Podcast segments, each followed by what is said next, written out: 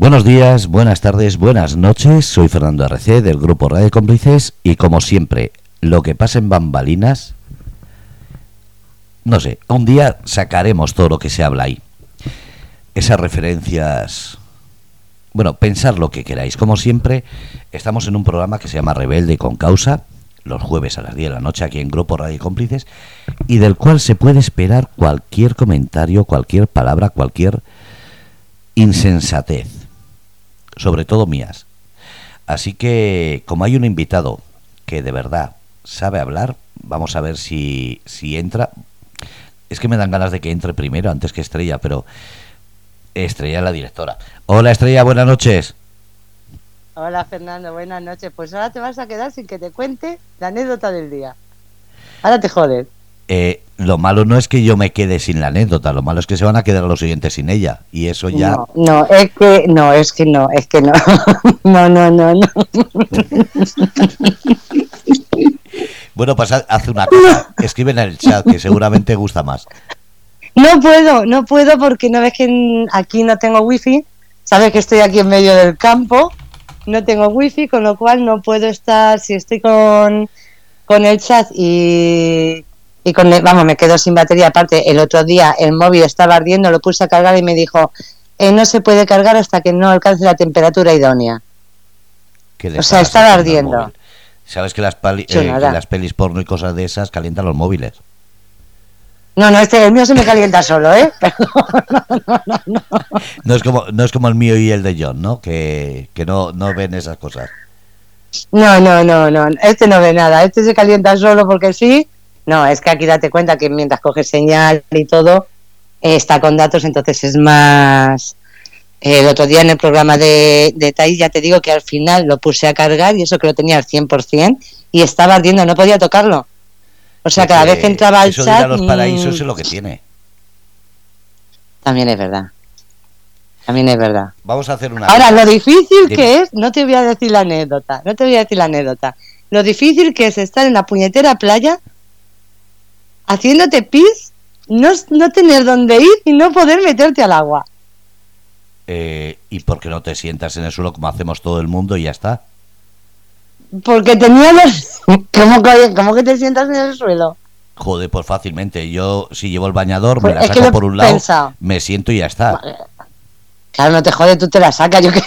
Escucha que lo he pensado. He pensado hacerlo. Escúchame, pero lo mismo un bikini. Lo echas así de lado, te pones ahí y ya está. Si se lo he visto, yo lo he aprendido de ver a las madres cómo lo hacen a los niños. No, no, si yo lo, si, he pensado hacerlo. He pensado hacerlo. He pensado coger el bote del café que estaba ya vacío y he pensado un montón de cosas. He pensado un montón de cosas. Lo malo va a ser que después no te acuerdes y te tomes el otro café. No, no, no, coño, no. Y la solución que he pensado y cuando me he decidido a hacerla, tengo los socorristas detrás. Digo, no me jodas, por Dios. Digo, larga de aquí. Sí, es que, es que ¿para qué vas a, un sitio con socorristas? Vete a zonas de esas que no hay ni vigilantes. Y ahí puedes hacer lo que pero Si estaba, pero si yo miro no había nadie y de repente me han aparecido. Claro, los vigilantes de la palla. De la palla. Así que... No, verdad. Ay, lo que no. Uy, lo que me pasa a mí no me pasa a nadie, de verdad. No, no, no. Uy, qué calor me está dando ahora. El chat lo miro después y a las once y media, doce menos veinte, entro por si hay alguna pregunta. Vale, vale. Porque por está fin, digo, porque si ya te digo, no puedo. Vale, vale. Pues eh, es que no, no puedo, digo, porque no me quedo sin.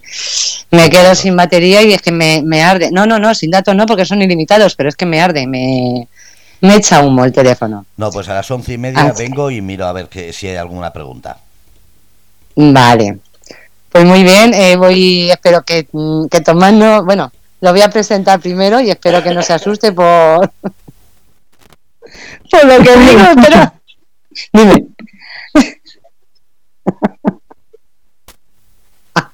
Por eso digo, madre mía, digo, no sé si decirlo o no decirlo. Digo, lo mismo, coge y cuelga y dice, me voy, ya volveré otro día. Con gusto que estaba en la playa a venir para esto. a ti tírale sin miedo. ¿Eh? Que le tires sin miedo. Ah, vale, vale. Tú como si fuese porque te da la gana. Exactamente. uy, uy, uy, se nos va a quedar, ¿eh? Pero preséntalo primero antes de que empiece a hablar, que al final estamos aquí esperando a que te decidas a presentarlo y sigue dando vueltas y no lo presenta. No, es que, mm, bueno, ahora diré el por qué. Eh, digo, estoy esperando, digo, me imagino que él recordará el por qué. Eh, que baje de las nubes. ¿Sabes por qué lo digo, Tomás? Sé, sí, ¿por qué lo dices? Bueno, primero voy a, sí, voy a presentarte. eh, bueno, eh, tenemos con nosotros, en lo primero, buenas noches, cómplices. Y esta noche tenemos con nosotros a Tomás Vicente Martínez Campillo. Y he dicho lo de que estaba esperando que bajase de, de las nubes porque me, me hizo mucha gracia. Eh, porque naciste, eh, fue dos meses después, ¿no? Sí. Dos meses después de que los rusos pusieran en órbita el, el Sputnik. Y tú, y tú dices que, que algo te debió de influir porque desde entonces todavía no has bajado de las nubes. A ver, cuéntame por qué. Eh, ¿Por qué no has bajado de las nubes? Digo, porque eh, ahora diremos eh, qué eres, qué has sido, eh, a qué te dedicas, pero ¿por qué dices que no has bajado de las nubes? Porque es algo que me han dicho, me dicen en, en ocasiones, o que tengo la cabeza llena de pajaricos, también, porque, bueno, pues mm, ando yo por ahí con, con mis historias, con mis líos, y a veces, pues, eh, son más propios de otros momentos eh, o de otras edades, pero a mí eso me da exactamente igual. Pero de otras edades, ¿a qué te refieres? ¿A, a el pasado? ¿A...? Sí, de, de edades más, más tiernas, más jóvenes, eh, y bueno, y que eh, en la cabeza siempre me van bulliendo cosas como eh, decir, eh, oye, ¿nos vamos a comer a Madrid? Así, Eso. no, no nos vamos porque nadie se viene conmigo, porque me dicen, anda, si tienes la cabeza llena de pajaricos, baja ya de las nubes. Pero por eso no es malo, eso no es malo. No, O sea, no es malo, no encuentro compañeros de viaje. o sea, eres una persona joven. O sea, una persona, eh, bueno, eh, todos somos jóvenes. Eso ya no está lo de podemos ser más mayores o menos mayores, pero yo, yo me considero también joven. O sea, y no me llevo muchos años contigo. O sea, que, eh, mm, ¿por qué? Mm, ¿Tú crees que nos encasquillan? no, perdón, encasquillan no, nos encasillan. Dependiendo de la edad que tengamos, nos encasillan en un... O sea, a una edad se puede hacer una cosa, a otra edad se puede hacer otra, y a otra otra y no...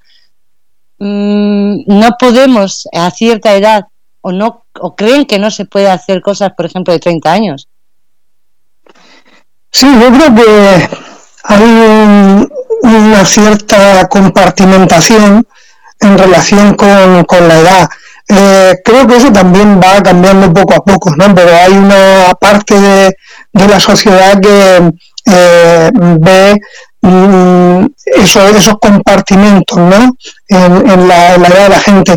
Además, eh, yo creo que eso también, pues en cierta manera, está mediatizado porque eh, la información o mejor dicho la publicidad que nos llega a través de los medios fundamentalmente de la televisión siempre nos presentan o generalmente nos presentan pues una franja de edad que deja fuera pues a los más jóvenes o que deja fuera a los más mayores o por lo menos a un rango de edad ya en torno pues a, la jubilación o así. Y es que me hace gracia lo que dices tú cuando dices no se ocurre cualquier eh, cualquier cosa que dicen, cualquier noticia que den. Eh, una señora mayor de eh, de 60 años dice, pero vamos a ver, perdona, em, 60 años mayor eh, y a lo mejor lo está diciendo uno de 55 y dices, eh, ¿en qué te basas? Sí, es que todo eso depende pues de, de, la- de los gustos, de las aficiones, de las condiciones físicas, de los entornos socioculturales eh, en que se mueve cada persona. Y entonces no se puede mm, establecer ese tipo de compartimentos porque yo creo que cada persona tiene que hacer aquello que pueda y quiera en cada momento, independientemente de la edad que tenga. Yo es que, mira, yo, yo soy una persona que, mm, bueno, yo no sé los demás, eh, sí es cierto que quizá no aparento los años que tengo, mm, vale, puede ser. pero yo soy una persona que a mí me gustan los vaqueros rotos.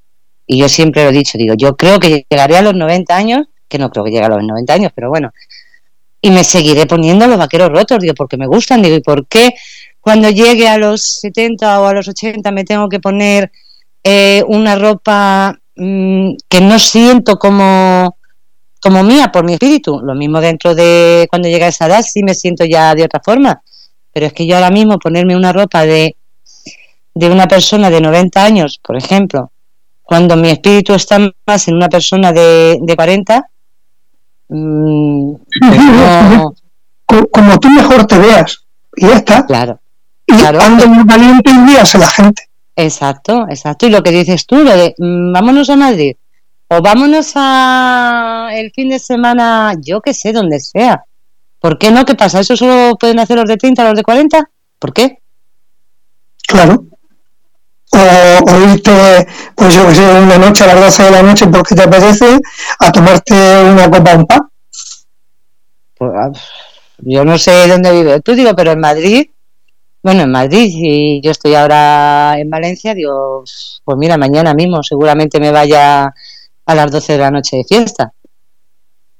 O sea que, que no tiene nada que ver, o sea que se puede hacer perfectamente. Y a quien no le guste, eso es su problema. Exactamente. Exactamente, me encanta, Dios, porque veo que eres una persona que con mucha juventud y, y yo creo que no son no son pájaros que tienes en la cabeza ni que estés en las nubes. Uno tiene la edad que tiene. Y luego está lo que uno le apetece hacer y puede hacer. Exactamente, digo, la edad, eh, vamos a ver, los años, ¿vale? Nacimos en un año y tenemos los años que, que en teoría han ido pasando, pero lo que es la forma de ser o la forma de actuar no tiene por qué ir con corresponder con esos años. Si se tiene un espíritu joven, ¿por qué lo vas a negar o por qué lo vas a dejar de lado? Porque por lo que digan los demás. Así es. me alegro. Además, tú eh, fuiste maestro en primaria y en secundaria. Sí, la mitad de, mi carrera profesional la hice en primaria y la otra mitad la hice en, secundaria, en primero y segundo de la ESO, impartiendo ciencias de la naturaleza y biología. Ah, mira. Mira, vamos a empezar por ahí. Digo, después vamos por lo de las novelas y demás. Digo que hay mucho que hablar. Pero ya que hemos, digo, ya que hemos empezado por lo de eh, por lo de maestro de primaria y secundaria, em, no sé cuánto hace que empezaste ahí a ser maestro, no sé en qué, en qué época, digo, porque bueno, lo de los años vamos a dejarlo. Tenemos 35 y meses, como digo yo. Eh, hay mucha, es verdad, hay mucha diferencia de, de la educación que se daba eh, entonces, o hace, vamos a poner, no sé, 20 años, por ejemplo, a la educación que se da ahora? Yo la principal diferencia que he encontrado mm, ha sido en que cuando yo empecé en 1981, em, a cuando he terminado en 2017, la gran cantidad de eh, personas de otros países que conviven en, el mismo espacio escolar, en este caso en el mismo instituto, eh, en, la misma aula. Esa, esa diversidad que tiene su parte positiva y es que aporta pues una, una convivencia distinta, ¿no? una riqueza en las relaciones entre los distintos alumnos incluso en la interacción con el profesorado.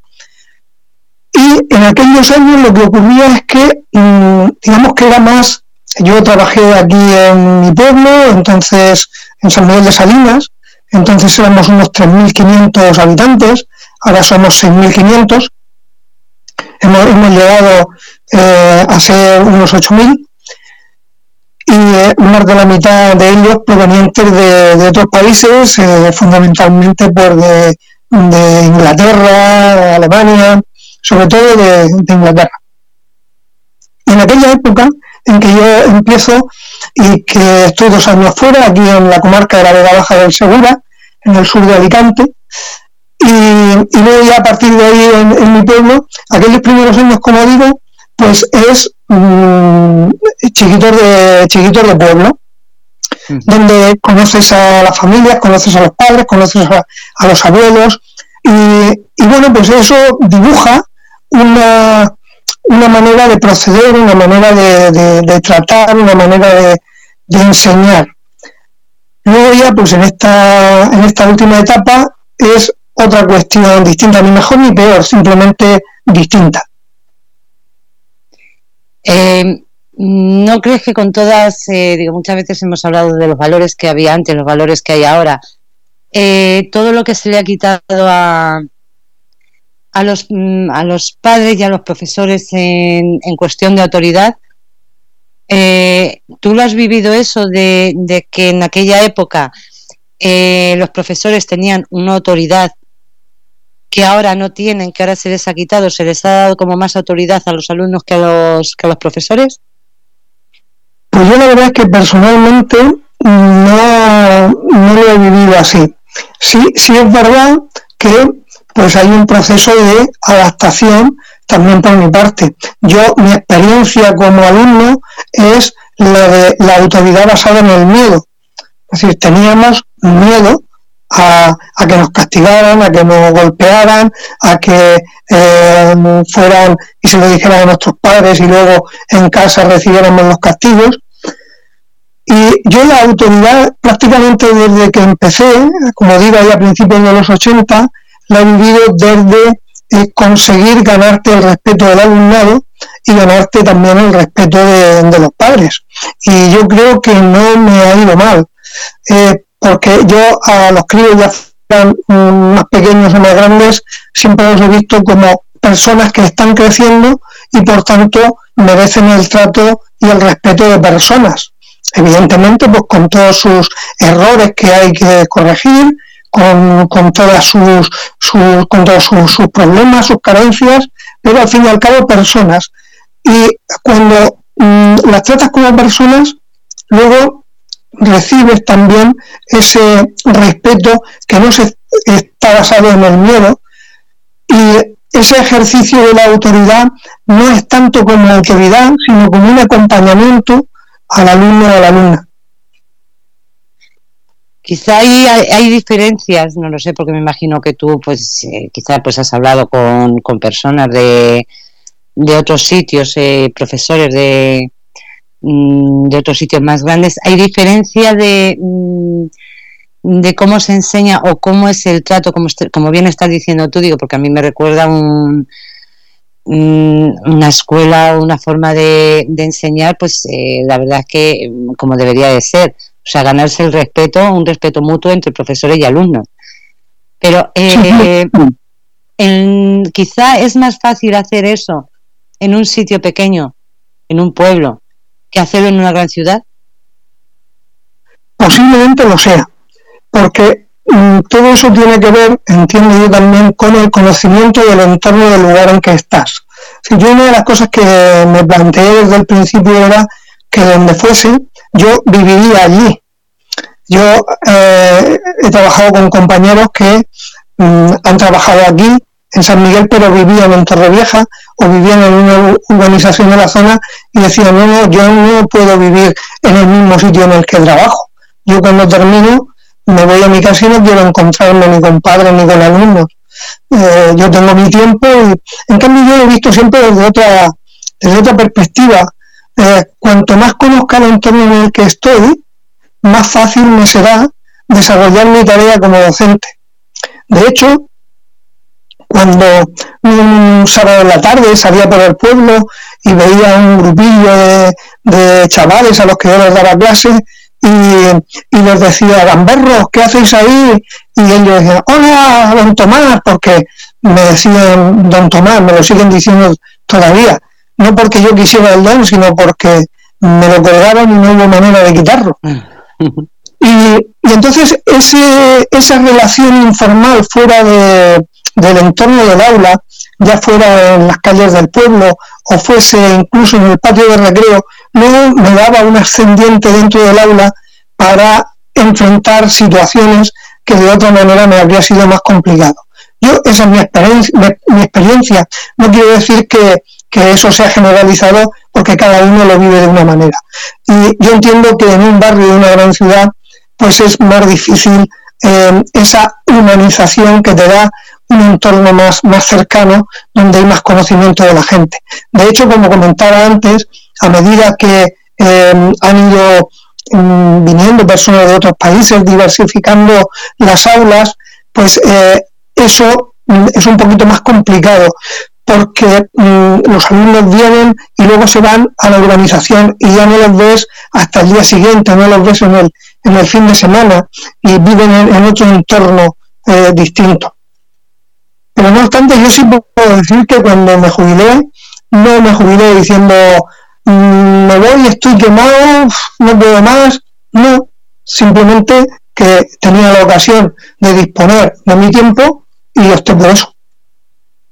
Ya, es que como la verdad es que ojalá te, eh, te escuche mucha gente de tu profesión, digo, porque eh, sí es cierto lo que estás diciendo, que si tú conoces el entorno, conoces a las personas, te es mucho más fácil a la hora de, enseñarles o de tratarlas dentro de, si sabes cómo son fuera, y los problemas que más o menos pueden tener fuera en la familia o ellos mismos entre, entre los chavales, es más fácil luego el, tratarles dentro de, de, las aulas.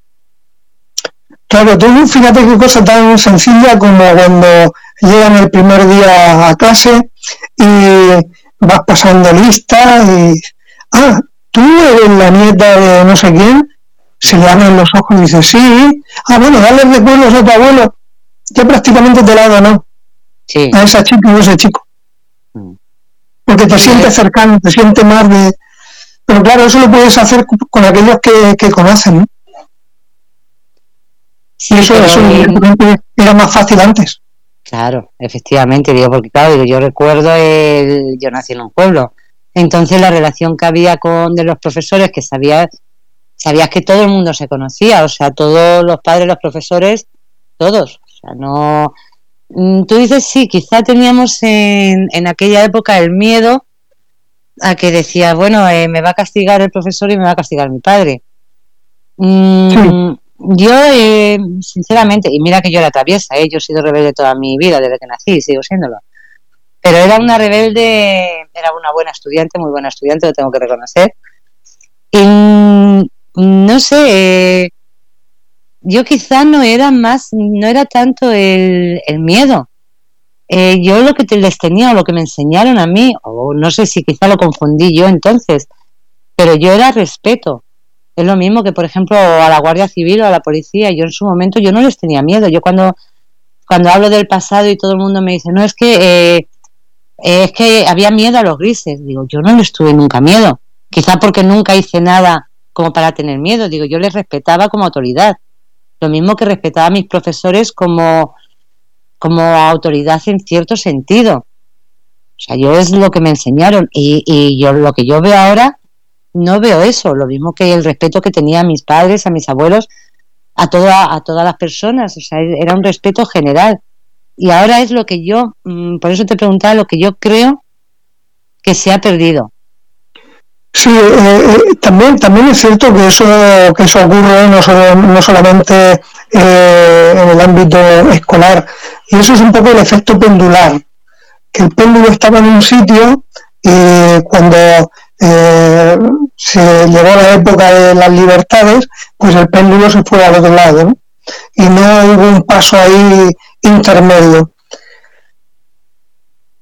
O sea, no sé si estás conmigo de acuerdo en que yo siempre he dicho que pasamos de la libertad o buscábamos la libertad y pasamos de la libertad al libertinaje. Yo no sé si llegaría al extremo de hablar del libertinaje porque las cosas no son tan sencillas, no es eh, negro o blanco, nada es negro o blanco. Y, hay apreciaciones intermedias que pueden suavizar esos, esos extremos. Eh, sí es verdad que que no, yo creo que esa, esa parte no se ha sabido eh, conservar, no se ha sabido recuperar o no se ha sabido transformar en, una parte, ¿no? En una parte de la, de la ciudadanía, en una parte de la población, porque la verdad es que siempre nos fijamos en, en lo malo, por así decirlo, pero también encontramos personas respetuosas, jóvenes respetuosos, jóvenes que ayudan, jóvenes solidarios, jóvenes que se comprometen, pero eso es menos noticia. Es más noticia pues aquel joven, aquella persona que es irrespetuosa o que, o que no se comporta dentro de lo que podemos considerar eh, socialmente aceptable, ¿no? Eh, efectivamente, como bien dices, eh, tendemos a generalizar y sí, es cierto. Eh, casi, todo, casi todo se tiende a generalizar. Conoces un caso, conoces dos y ya es todo el mundo. Mm. Yo, yo eso me, llevan, me llevan los diablos. Pero cuando dicen, es, común, cuando hablamos de los maestros, muchas veces la expresión, es que los maestros son. Sí. Y, y, los albañiles también son todos, no, unos incompetentes. Habrán algunos que serán incompetentes, pero hay otros que sí que lo son. Y eso ocurre en todas las profesiones del mundo. Y si tú conoces dos casos, pues no puedes generalizarlo todo. Di algunos, pero no digas los. Es como cuando hablamos de, los funcionarios. Sí, funcionarios, o, los catalanes, o los americanos, o los ingleses. Sí. Algunos, algunos. Sí, sí. Es cierto, es cierto que como en todas partes eh, hay gente buena y gente mala. O sea, no todos somos malos, no todos somos asesinos. O sea, eh, mm, hay una parte que de una forma, otra parte de otra, otra parte intermedia, como bien dices tú, hay, hay de todo en la viña del Señor. O sea, no podemos eh, generalizar. Sí, es, que como tendemos más a la simplificación, así nos, cuesta menos explicar y nos cuesta menos pensar, mm. pues colocamos una etiqueta y ya está. Sí, pero y como tú bien dices, es cierto que, que lo que se nos está se nos está o vendiendo o, mostrando eh, son nada más que las cosas malas. Sí, sí, es que es lo que es noticia. Cuando debería ser lo bueno también. Sí, sí, sí, pero quizá lo, bueno no, no sé por qué. lo bueno es como que no vende. O sea, que te saquen a personas haciendo ayudar, bueno, eh, vende según el momento. O sea, si hay, un terremoto, por ejemplo, cuando lo del terremoto de, Turquía, pues sí, salió, fue noticia, dos, tres días, eh, la solidaridad que, que hubo de, de, todo el mundo ayudando a, recoger comida, recoger mantas y demás para, para ayudar, pero eso duró tres días. Duró mm. los tres días que luego ya después, eh, nada más que venga lo malo, lo malo, lo malo que haya lo que el espectáculo y a otro espectáculo. Claro, que hay una catástrofe, sí, efectivamente, eh, todo el mundo que ayuda y demás, y es lo que sale, pero, y lo que decimos siempre, eso dura tres días. Sin embargo, lo malo es todos los días, todos los días pone la televisión y te están machacando eh, que si han matado a uno, que si hay una reyerta, que si... Y, como bien dices, quizá mm, nosotros mismos nos estamos eh, nos, nos, sacan dos o tres días seguidos eh, muertes por disparos o, o con arma blanca eh, y ya decimos, bueno, eh, el mundo se está volviendo loco. antes no ocurría eso, ahora todo el mundo es malo. Y yo creo que eso no es algo que ocurra así de manera inocente.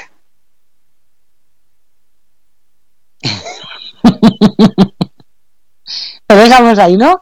Ahí lo dejo. Vale, cada uno que saque su conclusión. Qué bueno. Vamos a ver. ¿Cuándo empiezas o cómo o el por qué empiezas a escribir? Vamos a escribir, no me refiero a escribir, a escribir novela, a escribir relatos, a escribir libros. Yo siempre, desde que me recuerdo, pues he escrito alguna cosa, ¿no?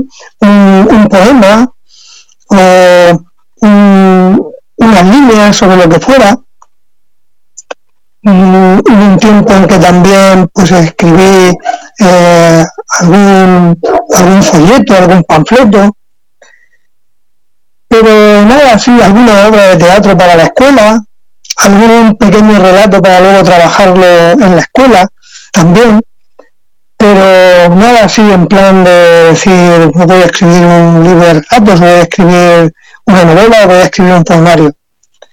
Eh, la afición esa de escribir siempre ha estado ahí.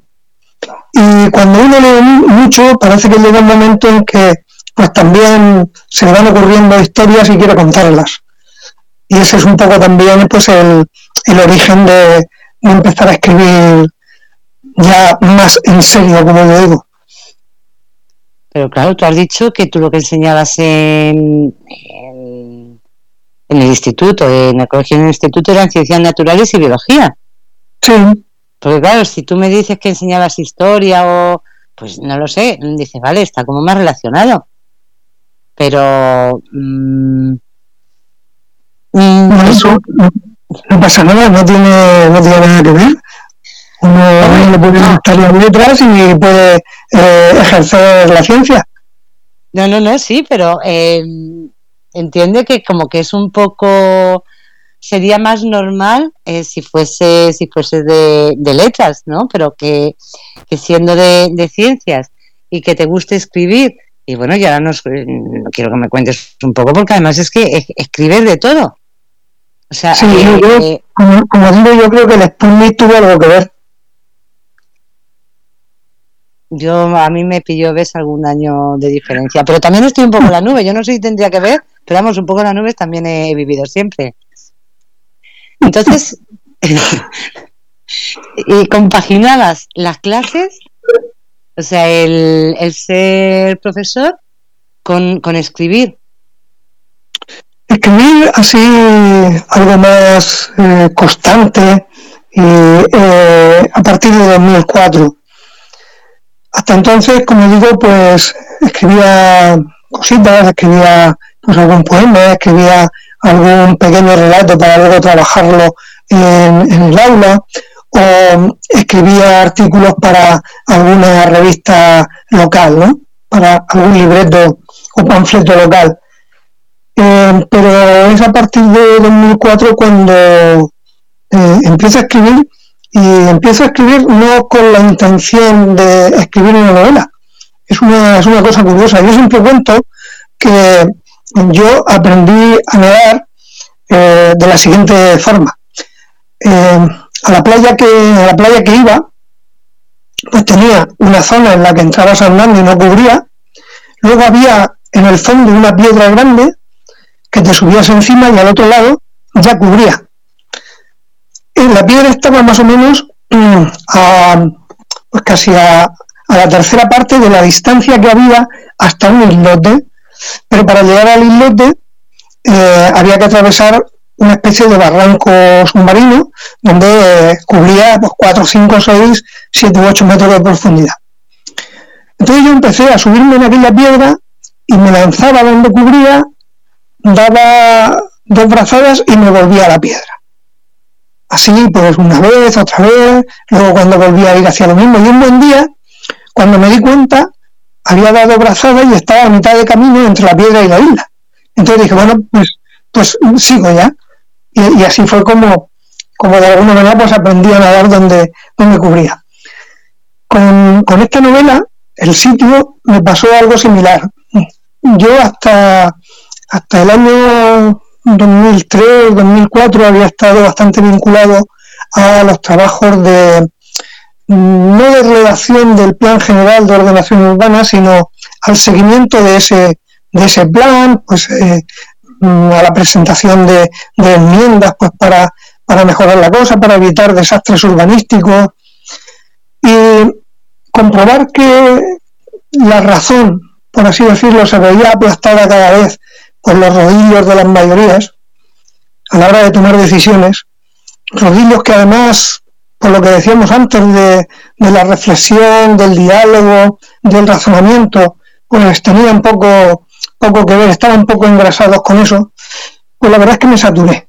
Me saturé y un buen día empecé a escribir en formato de novela para sacar de dentro todo eso que me estaba, eh, me estaba haciendo bastante daño por dentro.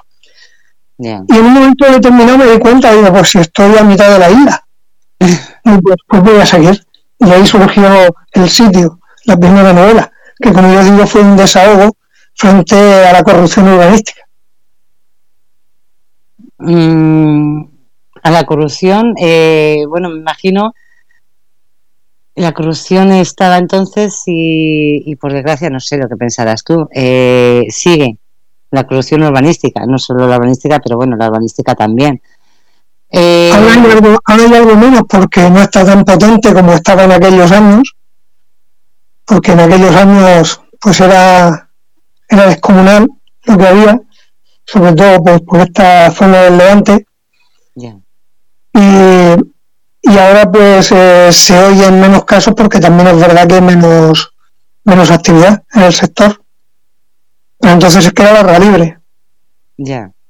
Hombre, yo creo que ya construyeron todo, ya no les queda encima del mar. O sea, dentro de poco, si nos descuidamos, ponen como en las islas estas que hay, las cabañas esas que mm, hay un sí que están encima. sí que están encima de que están encima de, un lago sí, sí, sí. no, no des ideas.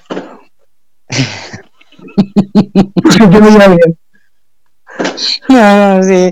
no, yo creo que están construyendo menos ya en, en la orilla del mar porque como están diciendo que está subiendo eh, que dentro de poco lo que es primera línea de playa mm, se lo va a tragar el mar, yo creo que han dicho, bueno, vamos a construir más, más dentro, más dentro. Pero sí es cierto que, que al final nos vamos a quedar sin árboles y sin nada, sin playas, sin árboles y, y van a ser todo, todo ladrillo, por desgracia. Eh, eso, es lo que apuntaba entonces, eso es lo que el horizonte que había. Yo, yo recuerdo cuando el equipo redactor eh, presentó sus propuestas, que les dije, digo, vale, eso está muy bien, pero dentro de 25 años, ¿qué va a pasar? Y dentro de 50. Y me miraban así con cara y decir, pero, ¿qué está diciendo este? Porque simplemente trabajan en el corto plazo y no y las repercusiones que todo eso puede tener luego en temas de agua, suelo, mantenimiento, servicios que tiene que prestar un ayuntamiento, integración poblacional, todo eso pues no lo piensan. Porque el objetivo, sobre todo pues en aquella época el objetivo era hacer dinero.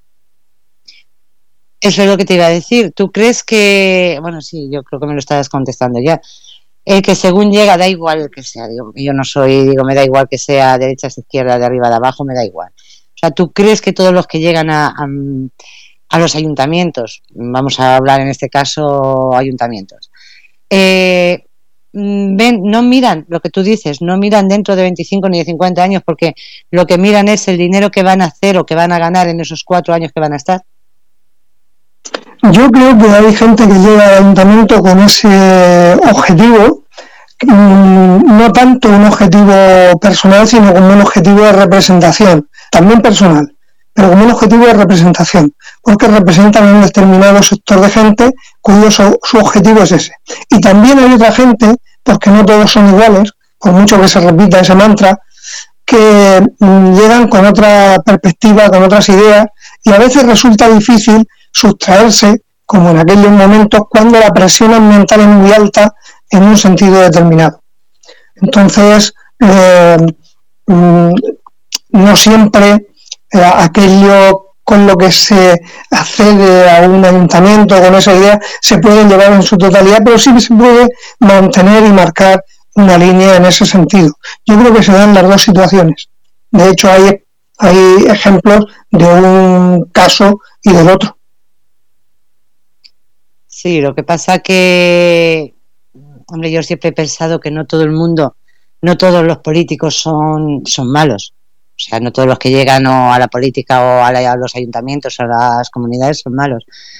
Pero la, sensación que tengo es que quizá, mm, no sé si, si al final mm, los que quieren hacer algo bien no se les deja. O sea, es más el poder de los que quieren hacer las cosas mal y al final se acaban comiendo a comiendo o echando al que quiere hacer las cosas bien y quiere mirar no solo por esos cuatro años, sino quiere mirar por 20, 25 y 50 años eh, más adelante.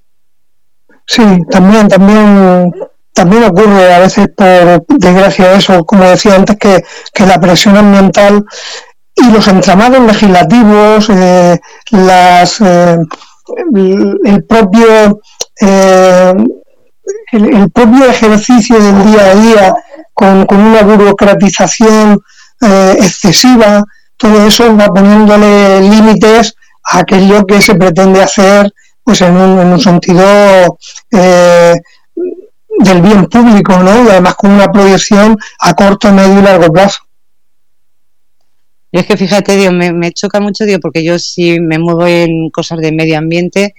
Entonces he conocido cuando se cambian, llegan a los ayuntamientos, se cambian de, gobiernos, he conocido a concejales, concejalas de, de medio ambiente que las conoces al principio y se van a comer el mundo. O sea, empiezan a hacer cosas y y están cabreadas por cosas que se tenían que haber hecho y no se han hecho, pero al cabo de, dos años te das cuenta de que todo sigue igual.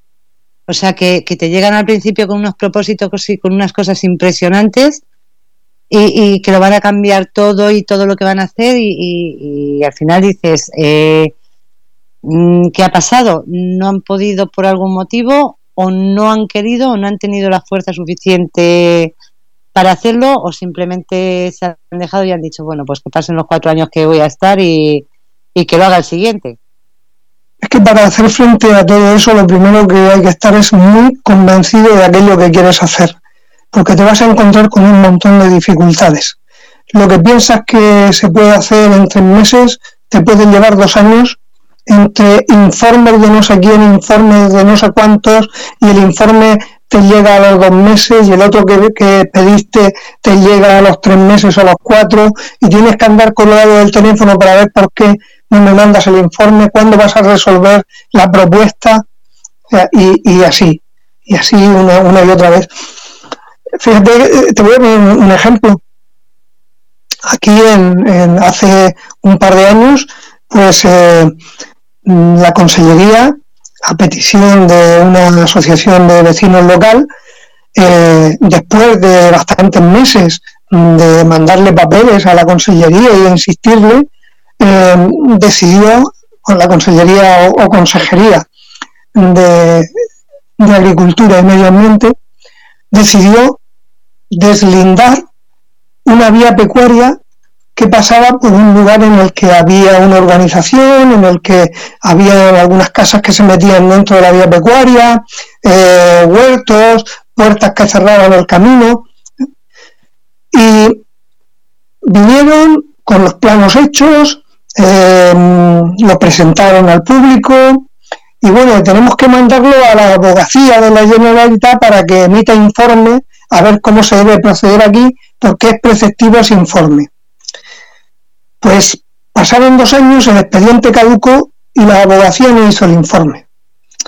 Quien eso promovió en su intención estaba resolverlo, pero los obstáculos administrativos lo impidieron.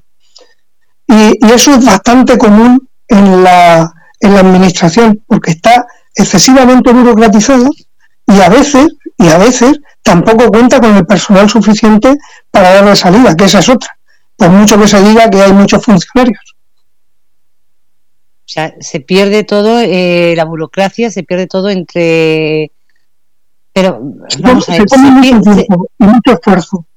Pero ¿no crees que, que se que las cosas son más fáciles y lo que toda esta burocracia lo que hace es complicar, o sea, complicar y al final no hacer nada cuando las cosas son muchas veces, la mayoría de las veces son más sencillas que todo esto. O sea, se pierde todo entre papeleos, entre ahora tiene que pasar por esto, ahora el otro, el otro, el de más allá.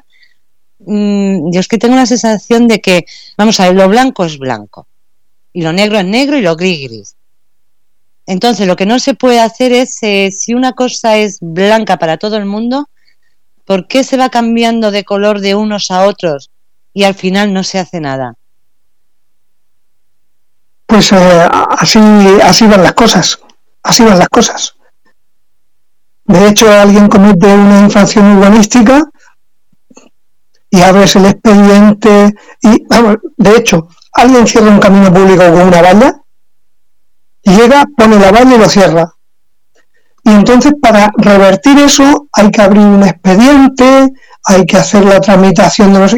Y eso se puede llevar meses. Es decir, cerrar un espacio público, lo cierras en una hora, abrirlo te puede llevar un año o dos.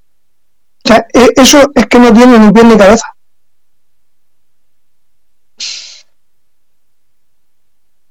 Yo es que, yo es que me cabreo con estas cosas.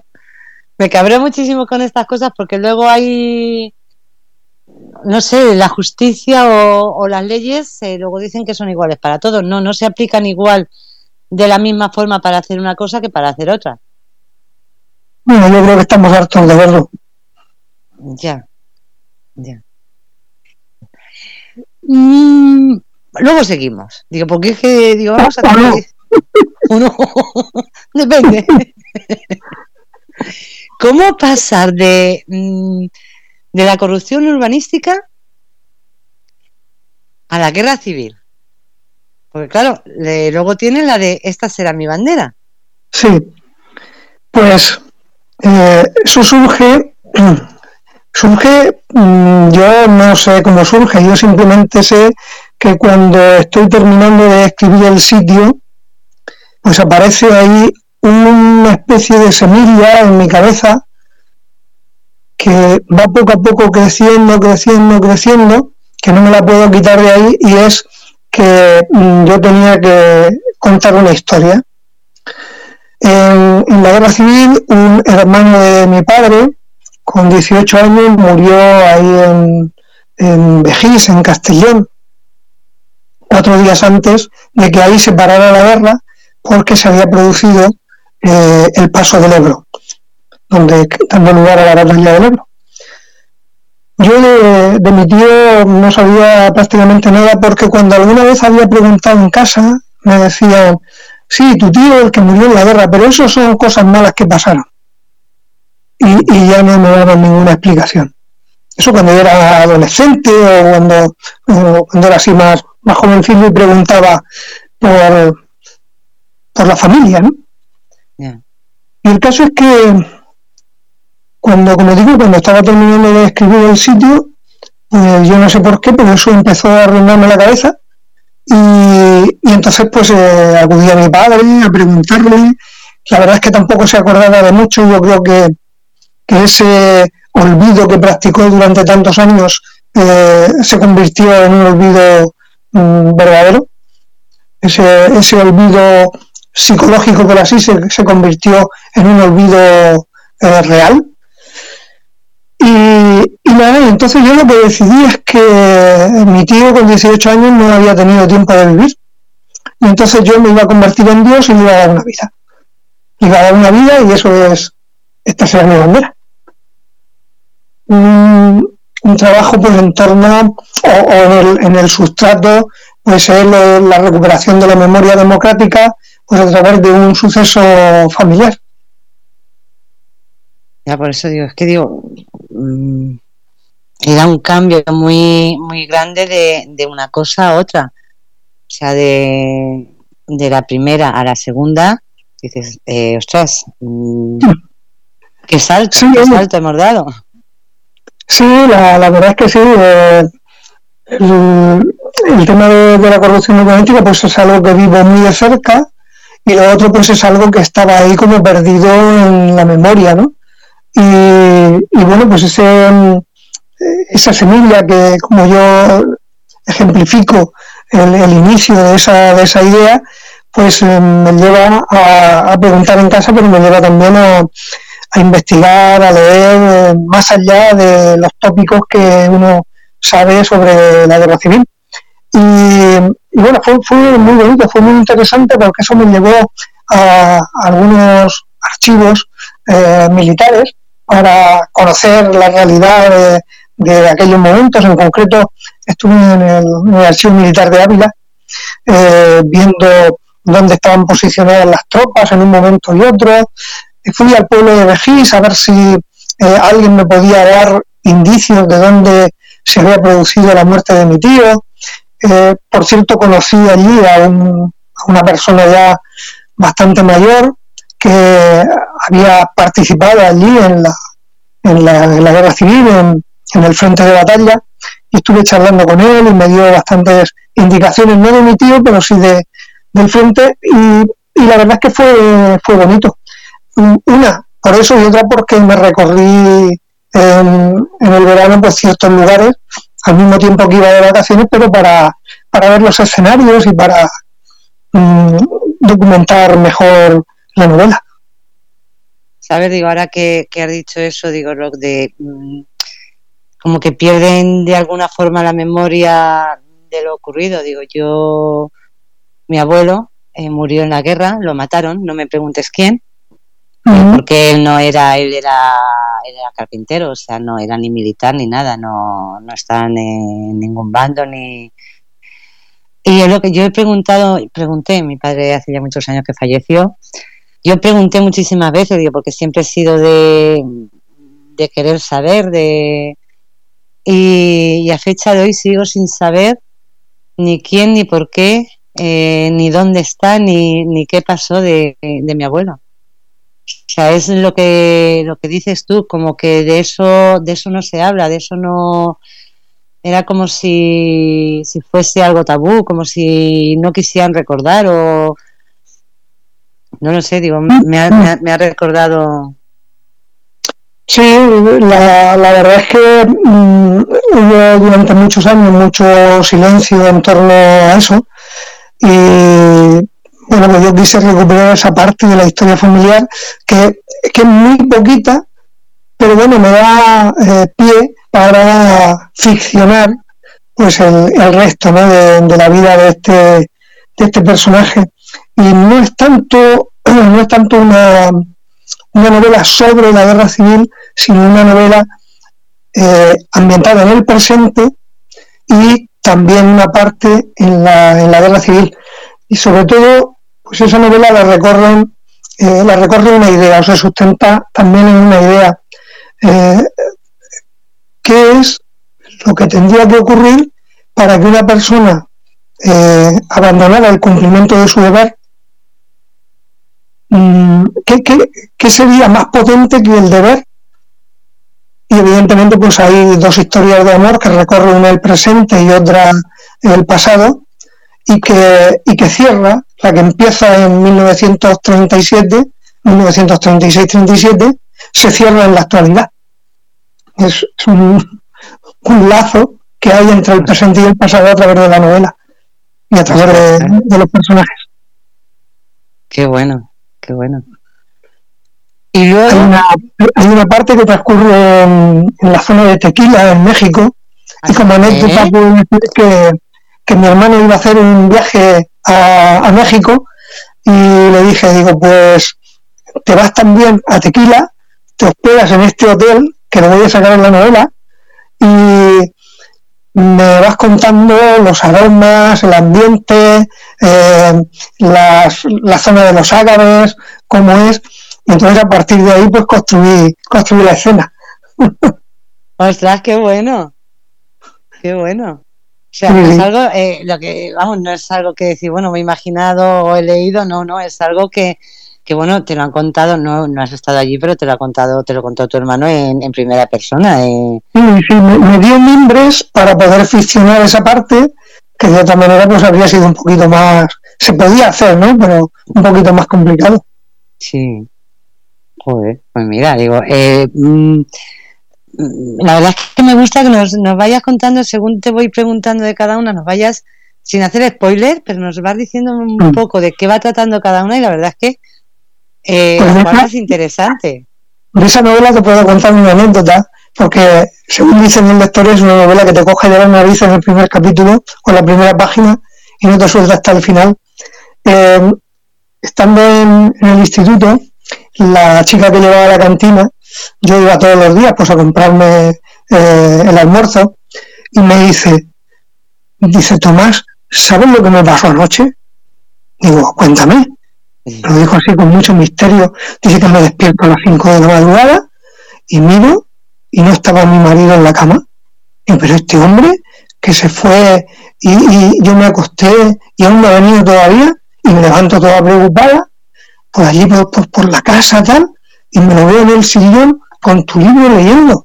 Chico, ¿qué haces ahí pues solo leyendo? Dice que no lo puedo dejar, que no lo puedo dejar. O sea, es de esos libros, como digo yo, que te, te, te lo coges, lo puedes coger después de comer y te dan las 5 de la madrugada ya que se te caen los ojos porque no puedes más y sigues. O sea, dices, eh, voy a terminar este capítulo, pero Sí, llegas al final de es ese capítulo y, y dices, bueno, otro más. Y ya hasta que no puede, ya hasta que, que dices, es que no veo las letras. Eso es una característica de mi manera de escribir. Mm, Eso me lo dicen los lectores y yo pues lo sé también que porque yo escribo aquello que me gustaría leer. Qué bueno. Qué bien. Me encanta, me encanta que digas eso. Bueno, pues mm, que la gente vaya tomando nota. Ah, bueno, luego nos dices, eh, bueno, lo, a ver, digo, no lo he dicho, perdón. Eh, vamos a ver eh, el, el sitio. eh, mm, fue Círculo Rojo, pero vamos, eh, ¿dónde lo pueden comprar? ¿En librerías? El Eh, sitio, el sitio está descatalogado. Si a alguien le interesa, puede ponerse en contacto conmigo, pues a través de Facebook, por ejemplo, y ya vería la manera de hacérselo llegar. Me quedan unos poquitos ejemplares, pero ya, ya está fuera de catálogo. Vale. Y por ejemplo, el de el siguiente, el Esta será mi bandera. de, el de esta será mi bandera. Esta será mi bandera, pues mm, a través de, de la editorial, que ha habido una, una nueva edición con la editorial Pluma Verde, pues se le, se le puede hacer llegar también. Eh, está, creo que está, sí, está también en, en Amazon, Ah, Pero- eso te iba a preguntar. Que no si- está en físico, está para, para el book. Ah, ya, ya, ya. Vale, vale, digo, por eso digo, para ir hablando, digo, según vamos hablando, digo que, que, que la gente pueda saber cómo el cómo poder adquirirlos, eh, si, si están interesados en que sepan sepan cómo poder eh, comprarlos. Y bueno, y de, de ahí te vas a Segura. Segura. Es una intriga Ujú. montada en luchas sociales en defensa del río Segura. Sí. Eh, a finales de los años 90 y principios de 2000, aquí en la vega baja del río Segura, en el sur de la provincia de Alicante, y en, en la zona de Murcia hacia abajo, se produjeron las mayores movilizaciones en torno al agua que han habido en la historia en toda Europa. Y yo de una u otra forma pues participé en ellas porque el río Segura estaba absolutamente muerto desde Murcia hacia abajo, pero muerto literalmente, no había vida en él. Eh, lo que se regaba con esas aguas mm, se moría y claro, y la gente no podía ni abrirla, la gente quedaba en sus casas, las ventanas al río, eh, preferían pasar calor a abrirlas porque el olor era insoportable, eh, incluso las persianas se pusieron negras, atacadas por unos, por unos hongos, eh, bueno, aquello era, fue terrible. Y entonces la gente pues empezó a salir a la calle. Y todo ese, todo ese movimiento a mí me pareció que merecía la pena que se contara. Pero claro, yo no soy historiador, entonces no podía hacer un libro de historia. Y dije, pues, eh, una novela. Así que durante un año pues estuve empapándome de todo lo que, porque hubo mucho en prensa. Eh, había un periodista de Rojales que tenía archivada todo, el- todo lo que había salido en prensa. Eh, me lo estuve repasando y tomando notas. Estuve hablando con la gente que había participado directamente en aquello para que me refrescara la memoria, lo que yo mismo me acordaba. Y eh, decidí mm, que esa historia fuese el escenario en el que transcurrían pues las intrigas, eh, las traiciones, eh, las ambiciones personales, incluso alguna muerte sospechosa. Eso era toda la ficción, pero en un decorado, en un marco eh, con rigurosidad histórica. Y, eso es segura. Una novela que la cuenta un vagabundo que madrileño, por cierto, que aparece por ahí en su periplo de vagabundeo sin rumbo fijo y conoce, pues se queda a dormir en una, en una barraca en la huerta y a la mañana siguiente pues el, el dueño de la barraca lo ve que está allí y en vez de echarlo lo ayuda. Y ahí empieza ahí una relación que nos llevará pues a, conocer todo lo que, además de la propia ficción y la propia intriga, nos llevará a conocer la realidad histórica de aquellos años pues tan intensos. O sea que es una novela con personajes ficticios, pero con un trasfondo real.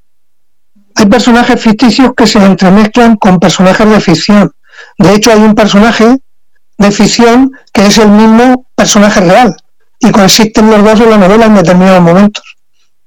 Es decir, el personaje, uno de los coprotagonistas está inspirado en un personaje real. Y aparece el personaje real y aparece también el, el personaje de ficción en el que está inspirado. Ajá.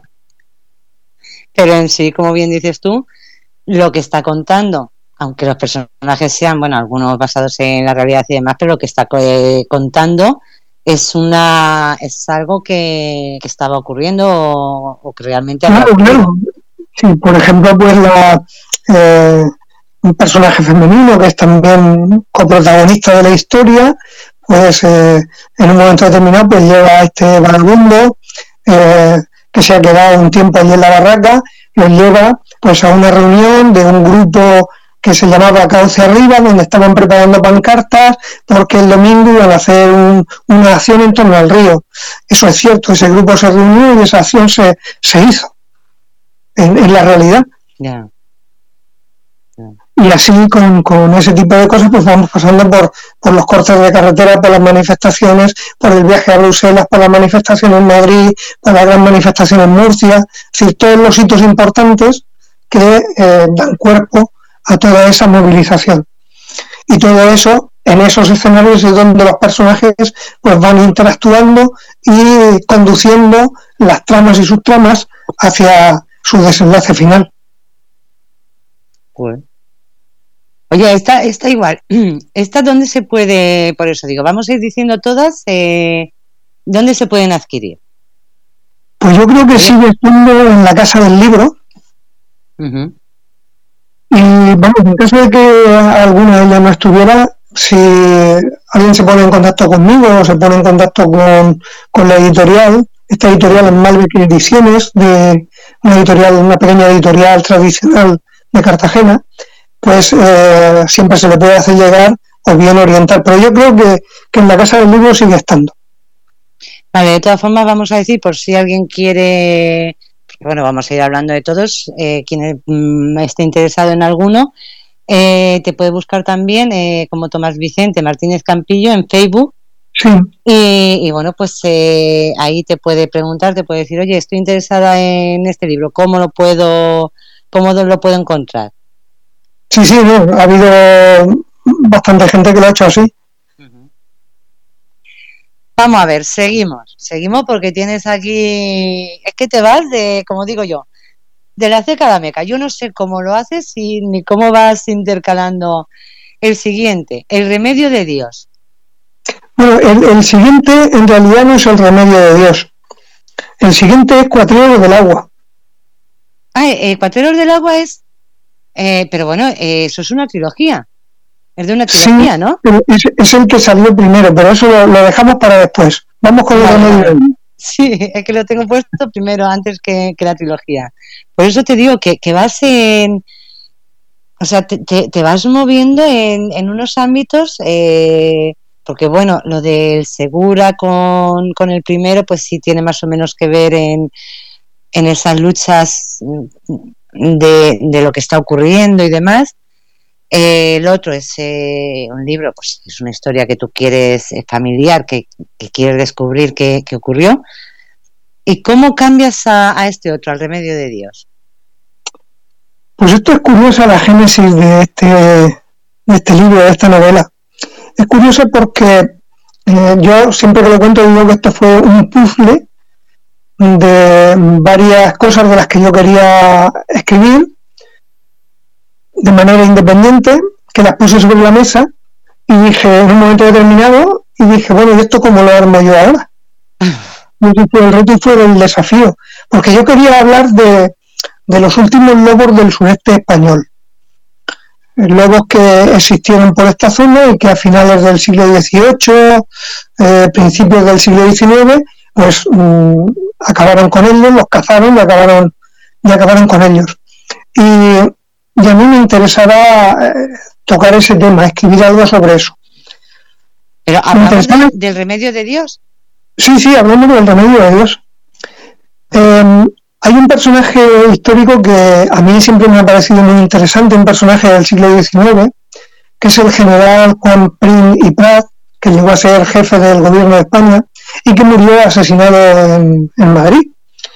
Eh, y me parecía que ese personaje, y más cuando su muerte eh, oficialmente no hay un culpable, aunque sí que hay muchos sospechosos, y el caso llegó a, a sumar 18.000 páginas, pero no, no se condenó a nadie. Y claro, eso también da juego. Por otra parte, pues también tenía anotado en mi libreta de las ideas, pues el tema de las grandes multinacionales farmacéuticas y cómo a veces encarecen los medicamentos de una manera artificial, pensando exclusivamente en el negocio y nunca en, la salud de la gente. Pero también me, gustaría haber escrito, y así lo tenía anotado, sobre la herencia transgeneracional.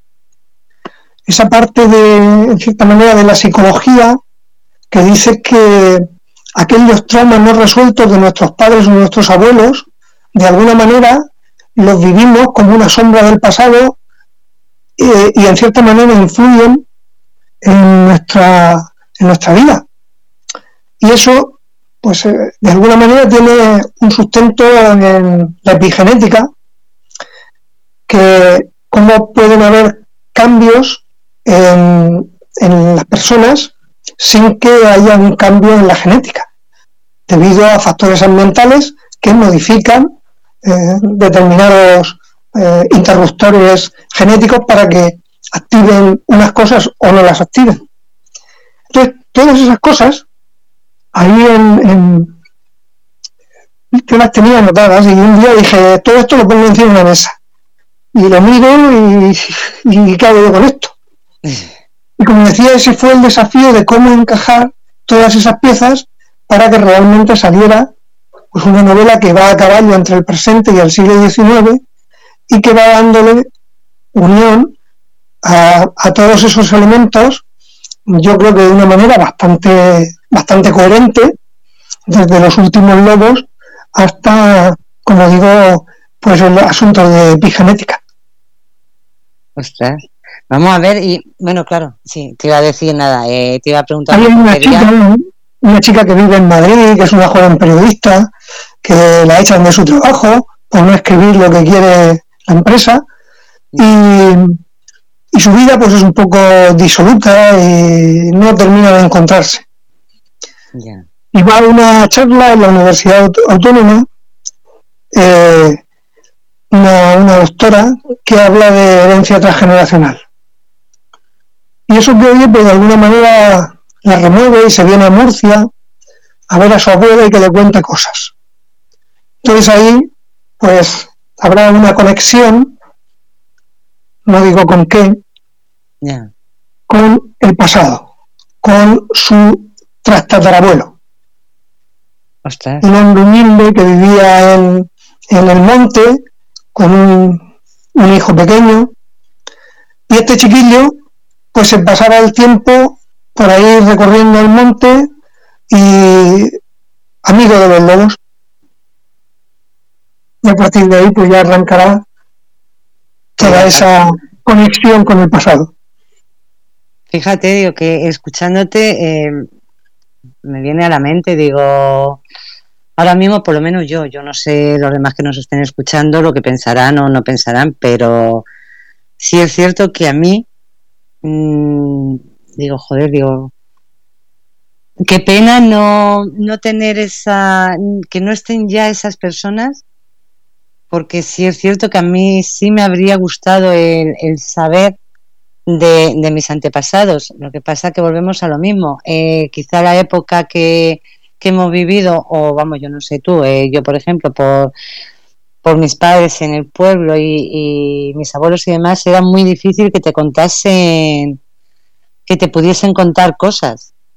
O sea, te podían decir así alguna alguna cosita suelta, pero no te, yo no, no sé la vida de, de mis abuelos, ni de mis bisabuelos, ni tatarabuelos, ni, o sea, nunca me han contado nada de, de esa vida de ellos.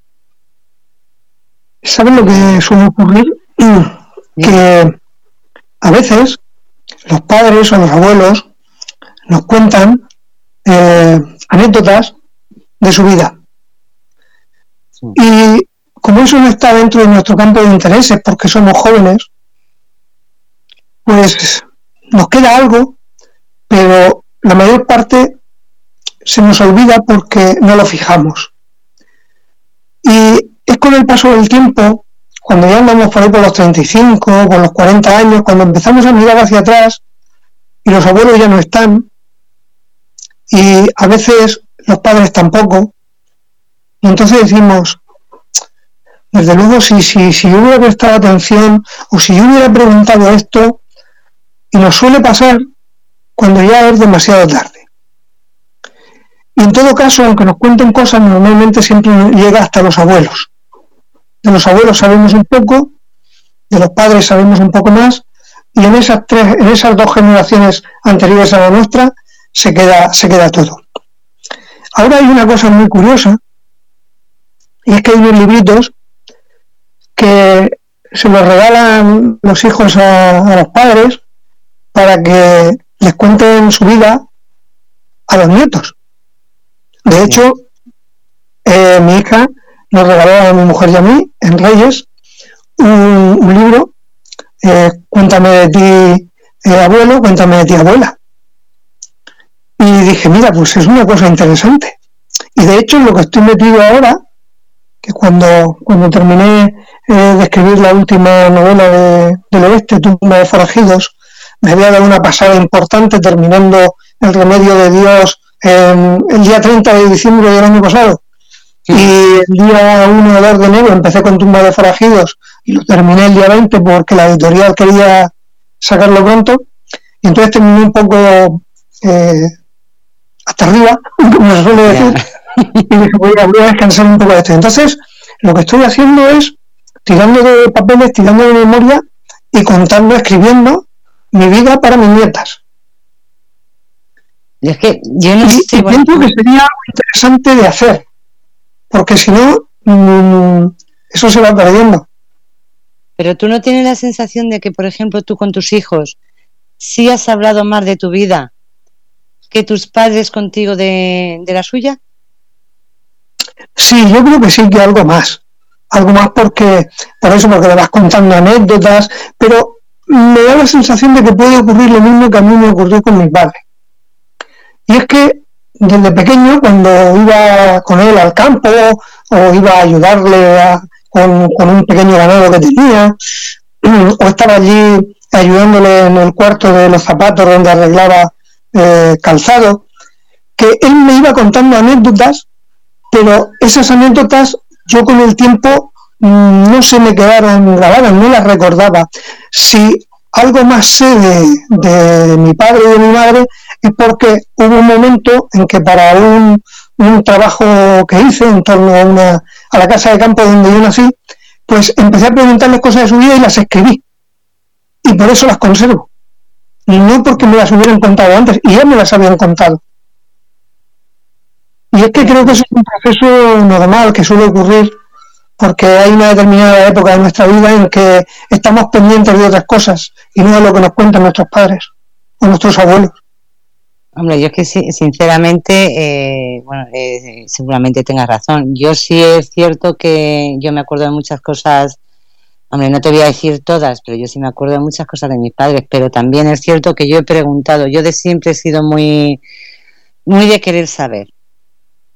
Y, yo preguntaba, eh, estoy diciendo, era muy pequeña, y tuve que dejar de preguntar porque era, era todo como lo que te he dicho antes era como tabú, era Sí, sí, sí. Eh, o quizá por la forma también de ser de, mis padres muy cerrados, eh, de pueblo, y muy cerrados y como no había la conexión o, o, la forma de hablar que yo puedo tener con mis hijos o puedes tener tú. Eh, sí, sí, eso, más... también incluye, sí. Claro, y a mí no me contestaban, o sea, yo, yo he preguntado muchísimo desde pequeña mm. y era como, eh, ¿cómo le voy a contar a un mico de 7, 8, 9 años, o 10 o 11? Mm, no sé, era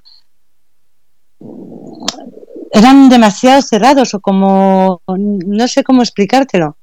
Sí, sí, sí, entiendo perfectamente. Sí, la relación era más, más distante. Sí. Era el padre aquí y el hijo aquí, ¿no? Ahora hay una relación más fluida en ese aspecto.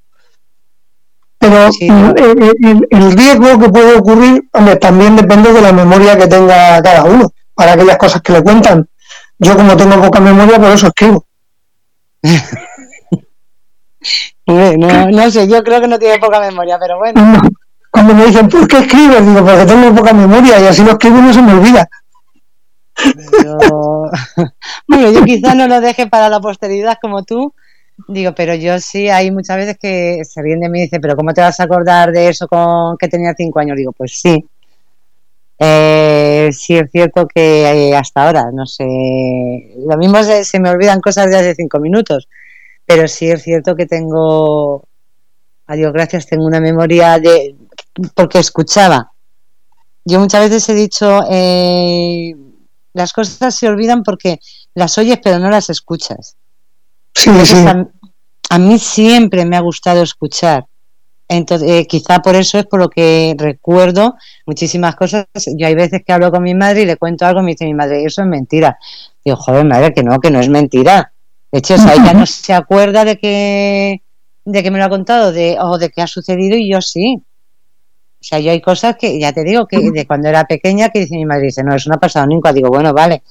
Digo, pues nada, me tengo que callar. Digo, joder, eh, y lo sé que ha pasado. O sea, pongo la mano en el fuego de que ha ocurrido pero bueno, mm, es, pues mira, me está dando ideas. Lo mismo cojo y me pongo a escribir cosas para, para dejárselas por lo menos a mis hijos que el día de, mañana recuerden, sepan cosas de, de mí o de sus abuelos, de...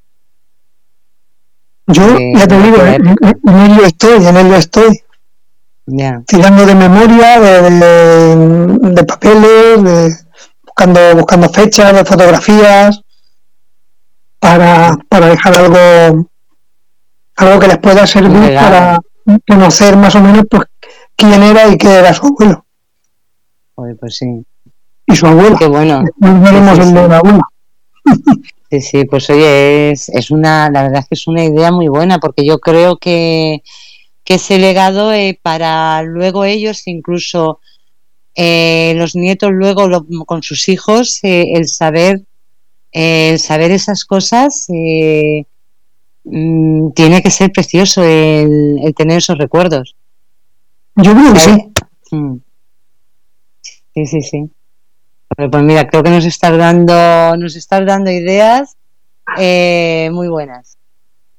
Nos están dando una idea muy buena. Y vamos a ver Vamos a ver, ¿cómo narices pasar de esto al oeste? Pues un buen día, eh, en, una, en una caja de estas de dulce membrillo de antes, pues encontré eh, tres o cuatro novelitas de aquellas que leían los padres, los abuelos en los años 40, 50, 60, 70 y entonces eso me trajo a la memoria que el primer libro o algo parecido a un libro que vi yo en casa fue una novelita de estas. A mi padre leyendo antes, de, antes de la cena o antes de la comida, delante de la, de la chimenea o sentado en la mecedora, o luego en la tarde eh, mientras arreglaba calzado contándonos a mi hermano y a mí esas historias que leía. Y me recordó también pues las muchas películas del oeste que, vi cuando era jovencito, con mi hermano o con mi padre, y me dije, pues eh, no sé, ¿podría yo escribir una de estas? Entonces leí algunas para inventarme y empecé. Pero claro, eh, al empezar a escribir dije, a ver, yo sé poco de, del oeste, lo que he visto en las películas. Entonces, pues eh, estuve leyendo sobre aquellas novelitas, estuve leyendo pues algún, alguna monografía sobre, sobre los cowboys o sobre historia del oeste. Y leyendo sobre aquellas novelitas me di cuenta de que habían sido algo más que esas novelas de, de Aduro, que esas novelas de kiosco, que se intercambiaban. Había sido algo más, había sido todo un fenómeno sociológico, porque esas novelitas estuvieron en casi todas las casas, porque era lo que la gente tenía para leer. Y entonces, mientras la estaba escribiendo, me fui dando cuenta de todo eso y dije, pues esto va a ser un homenaje a aquellos escritores que las escribieron en condiciones muy difíciles, a las personas que las leyeron, que eran prácticamente lo único que tenían que, para leer, porque en un pueblo, en un barrio, había un kiosco, pero no había una librería, había una biblioteca. Entonces era eso lo que tenía, lo que tenía en la mano. Y, y ahí escribí esa primera de Cuatro del Agua. ¿Qué ocurrió? Que, bueno, yo no le tenía mucha, mucha fe eh, a que eso luego pudiera tener salida. En cambio el editor dice, sí, sí, esto porque los jóvenes están con los videojuegos, porque no sé qué, y bueno, pues allá tú, porque el que vas a perder eres tú.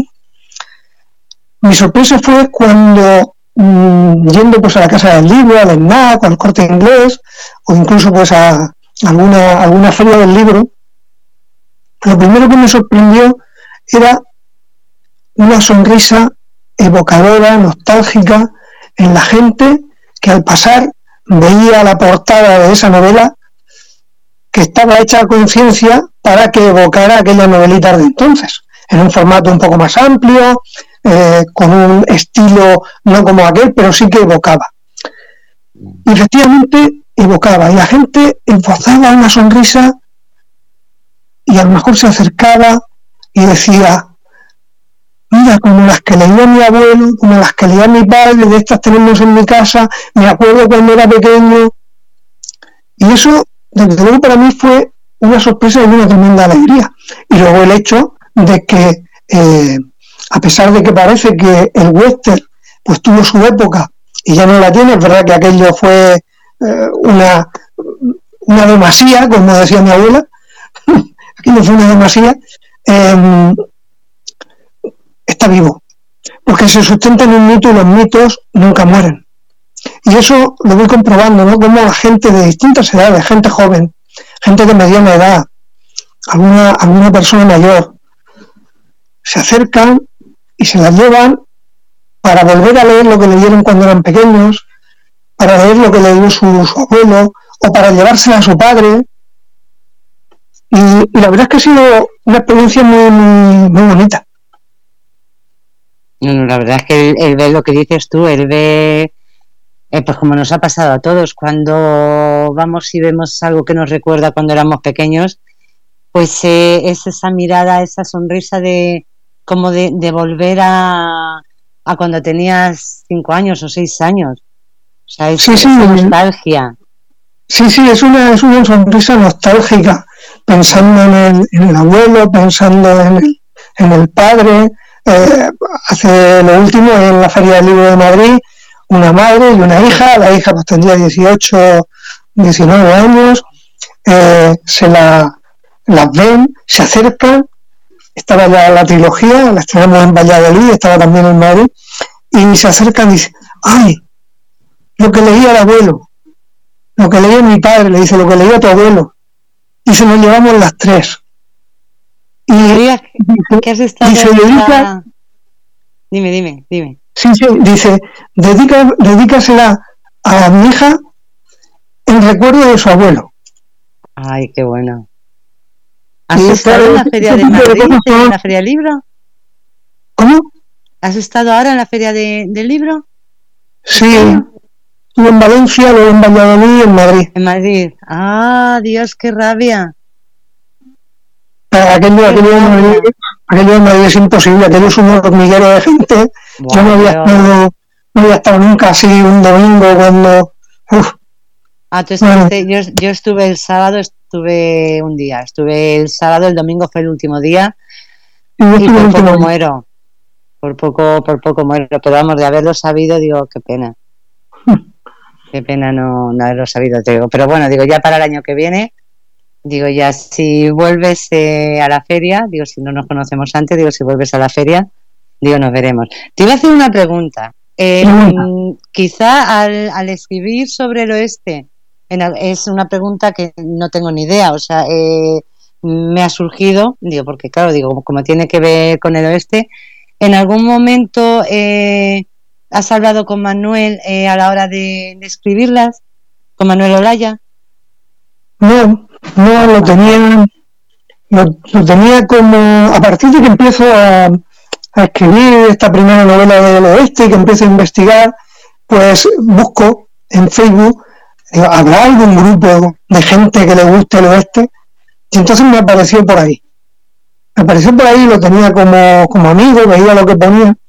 Y ahora en, en abril de este año, eh, ahí en, en poblado este del oeste que hay en Almería, en el mini Sí. Hollywood Oasis, eh, Manuel y, y algunos amigos hacían una recreación sobre la vida del cowboy.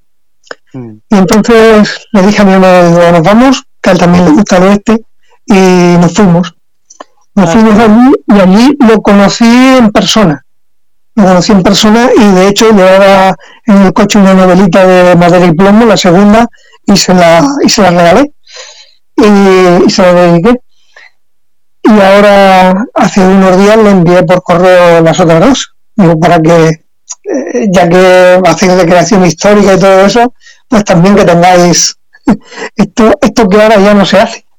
Ya, ya. No, y es que por eso digo, mm, no sabía, digo, claro, digo, cuando has dicho lo del oeste, digo, bueno, ya sabes que Manuel hace los cortos y demás, y está, está muy metido en, en todo eso. Fíjate, no sabía, sí sé que hizo lo de, lo de en abril, lo de en Mini Hollywood. De Ujú. hecho, eh, bueno, digo, por si vas, nos vemos por allí, sabes que mm, el 12 del fin de semana del 12 de noviembre Lo ¿Sabes tengo agendado. ¿Lo tienes?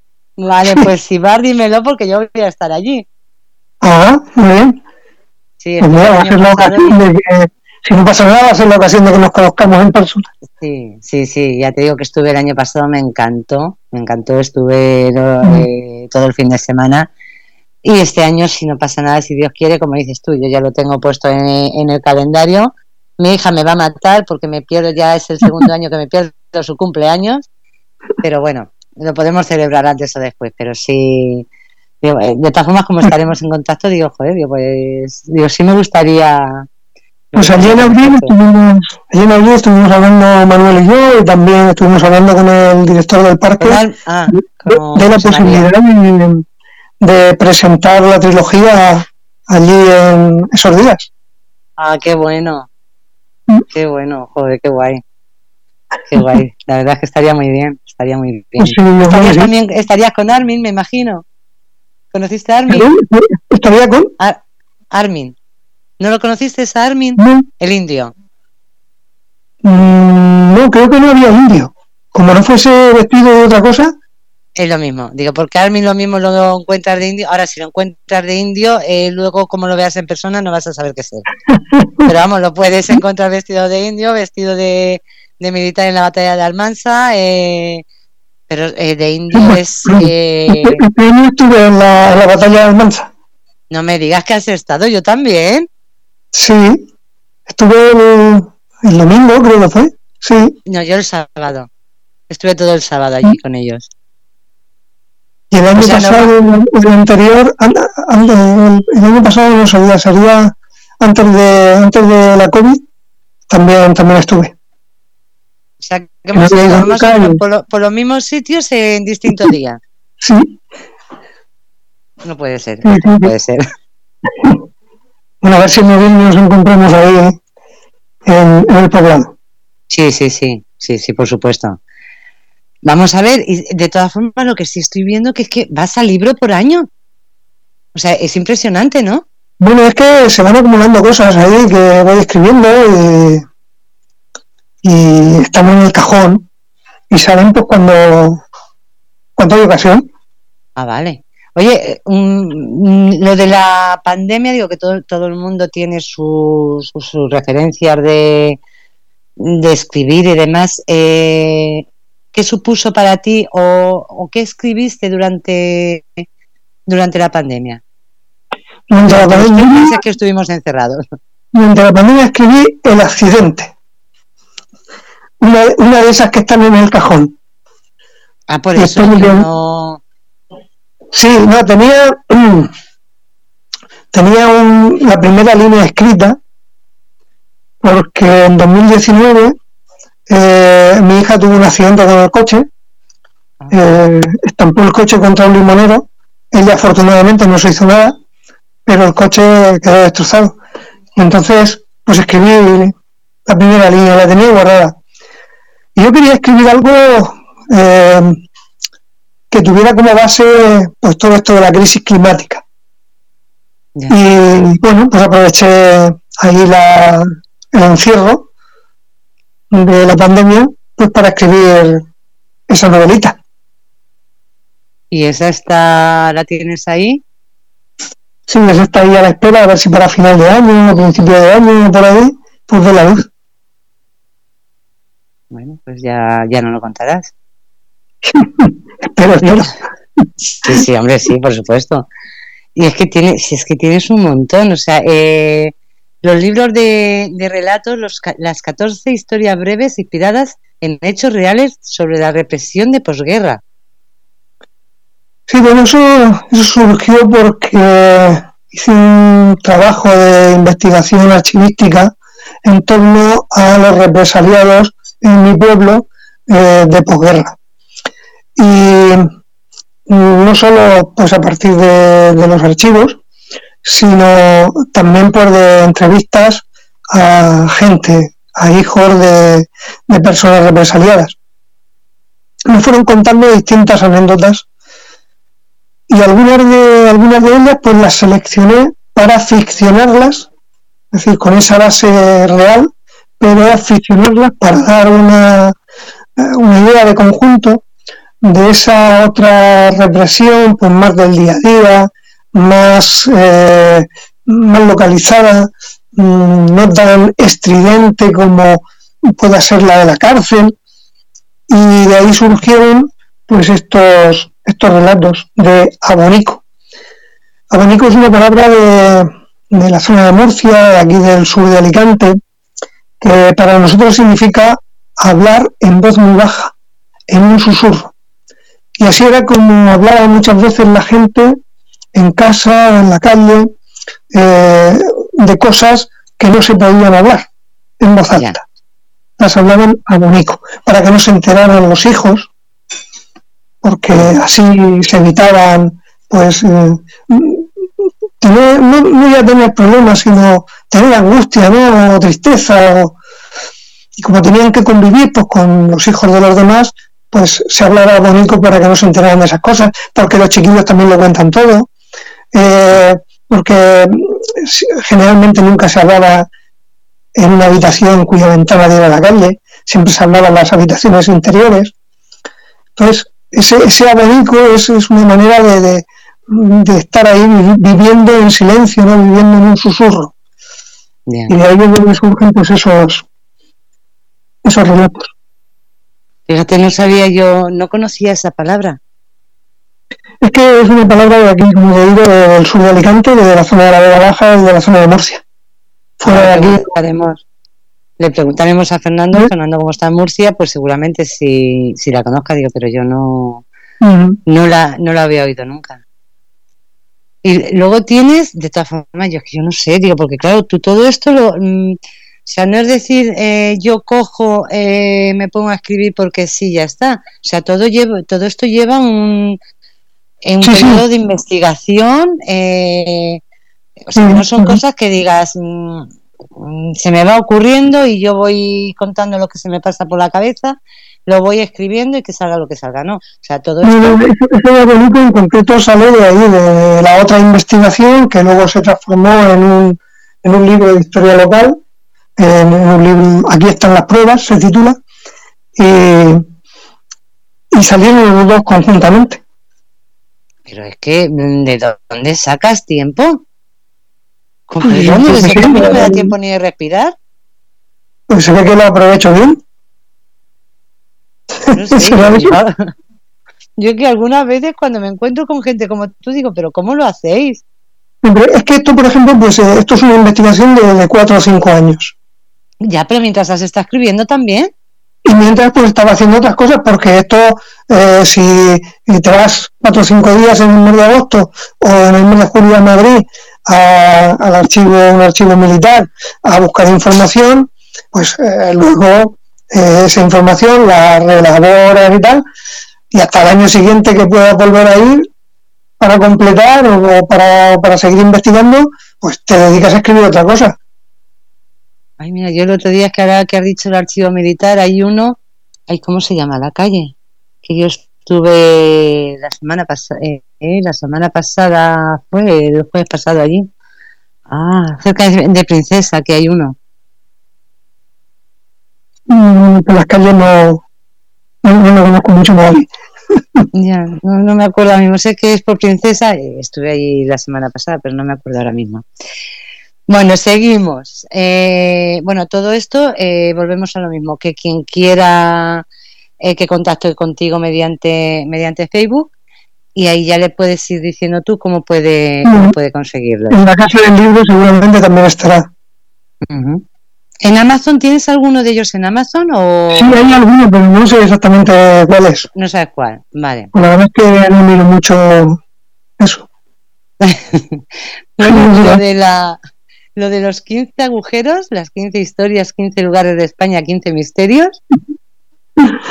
Pues eh, eso, eso se llevó unos cuantos años, porque cuando salíamos de vacaciones en el verano, pues a algún lugar, pues siempre se me ocurría alguna cosa pues mágico fantástica que desencadenaba una aventura. Y empezaba a escribirla allí en el yo siempre me llevaba una libreta y un bolígrafo en, en una en una cartera y, empezaba a escribir una historia. Luego la terminaba allí o la terminaba aquí.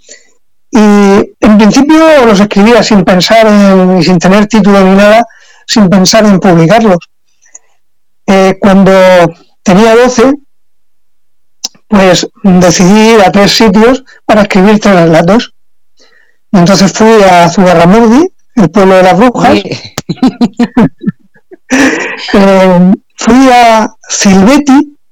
Silveti es un pueblecito pequeñito, tendrá, no sé, 8 o 10 habitantes, está en el valle de Erro, eh, cerca de, de Irati, de la selva de Irati.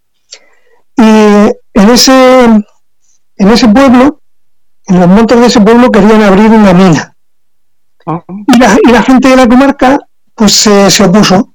Y una de las eh, acciones que llevaron a cabo fue dibujar el Guernica de Picasso a tamaño real, pero sobre los troncos de los árboles.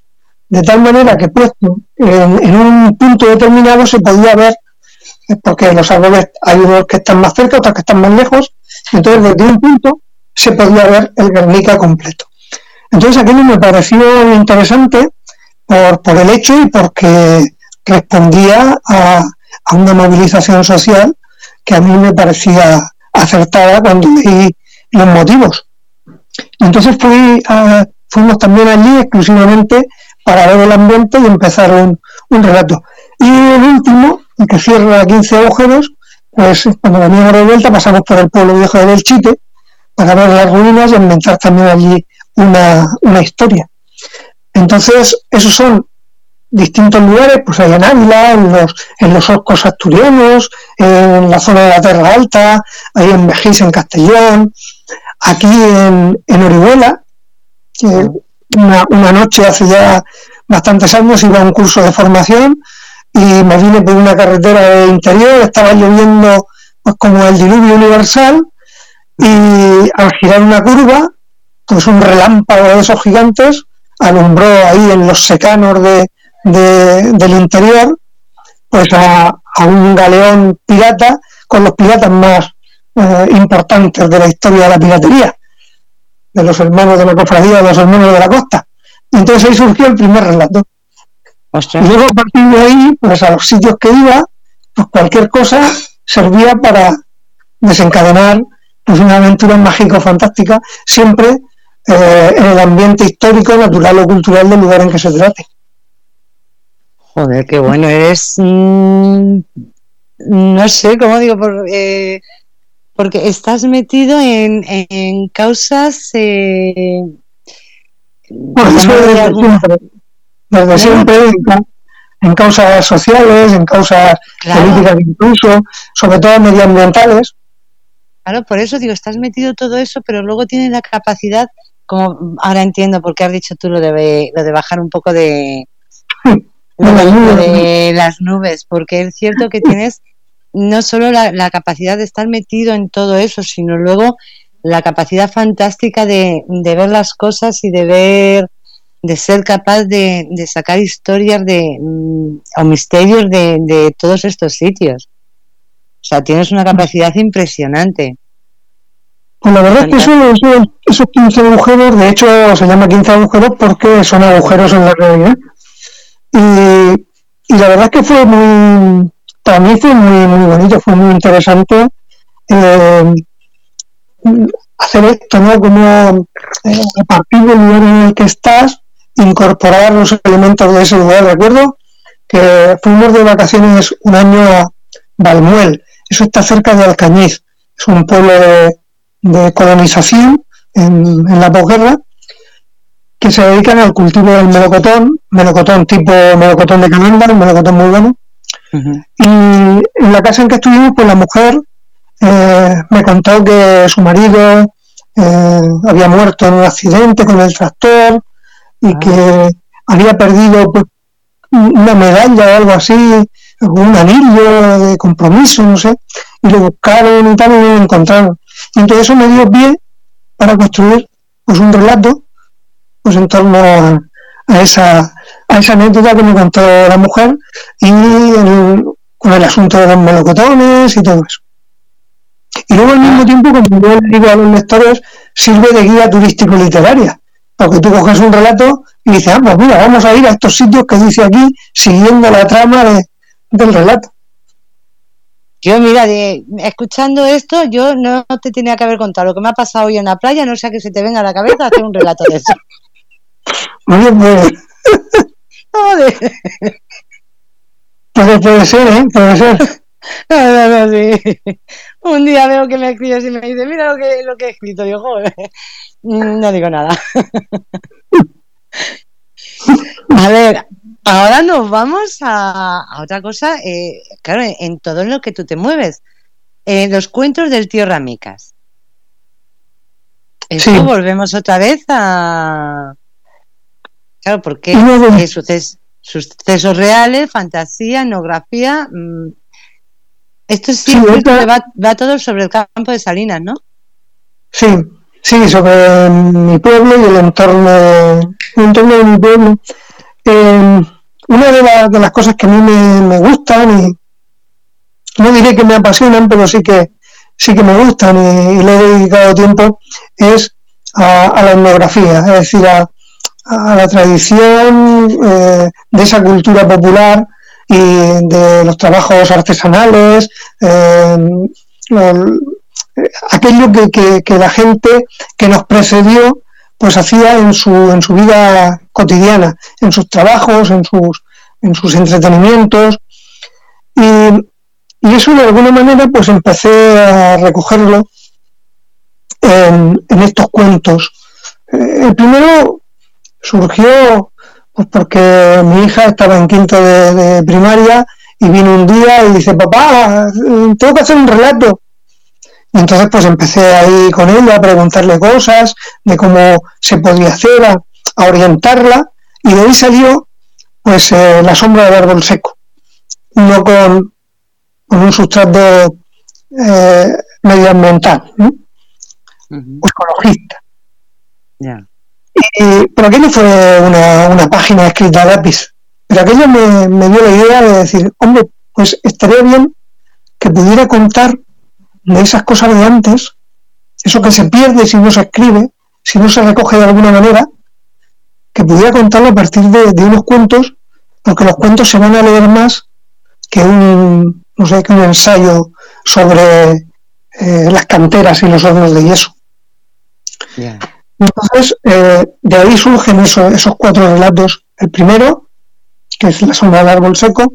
El segundo, que es Moreno, que es un perro que tuve de ganado, que tuvo mi padre, que según era un fuera de serie.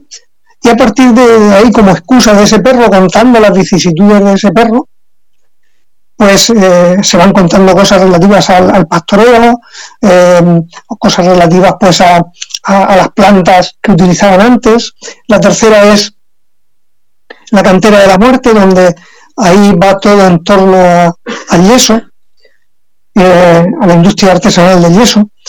Y todo eso es, pues son los turistas que llegan a una casa rural municipal en este entorno y los caseros, pues son eh, un matrimonio ya mayor, inspirado, inspirado en mis padres, y son los que van contando a, este, a esta familia que enseguida se integra con ellos y quieren saber, contándoles pues todas esas cosas de antes.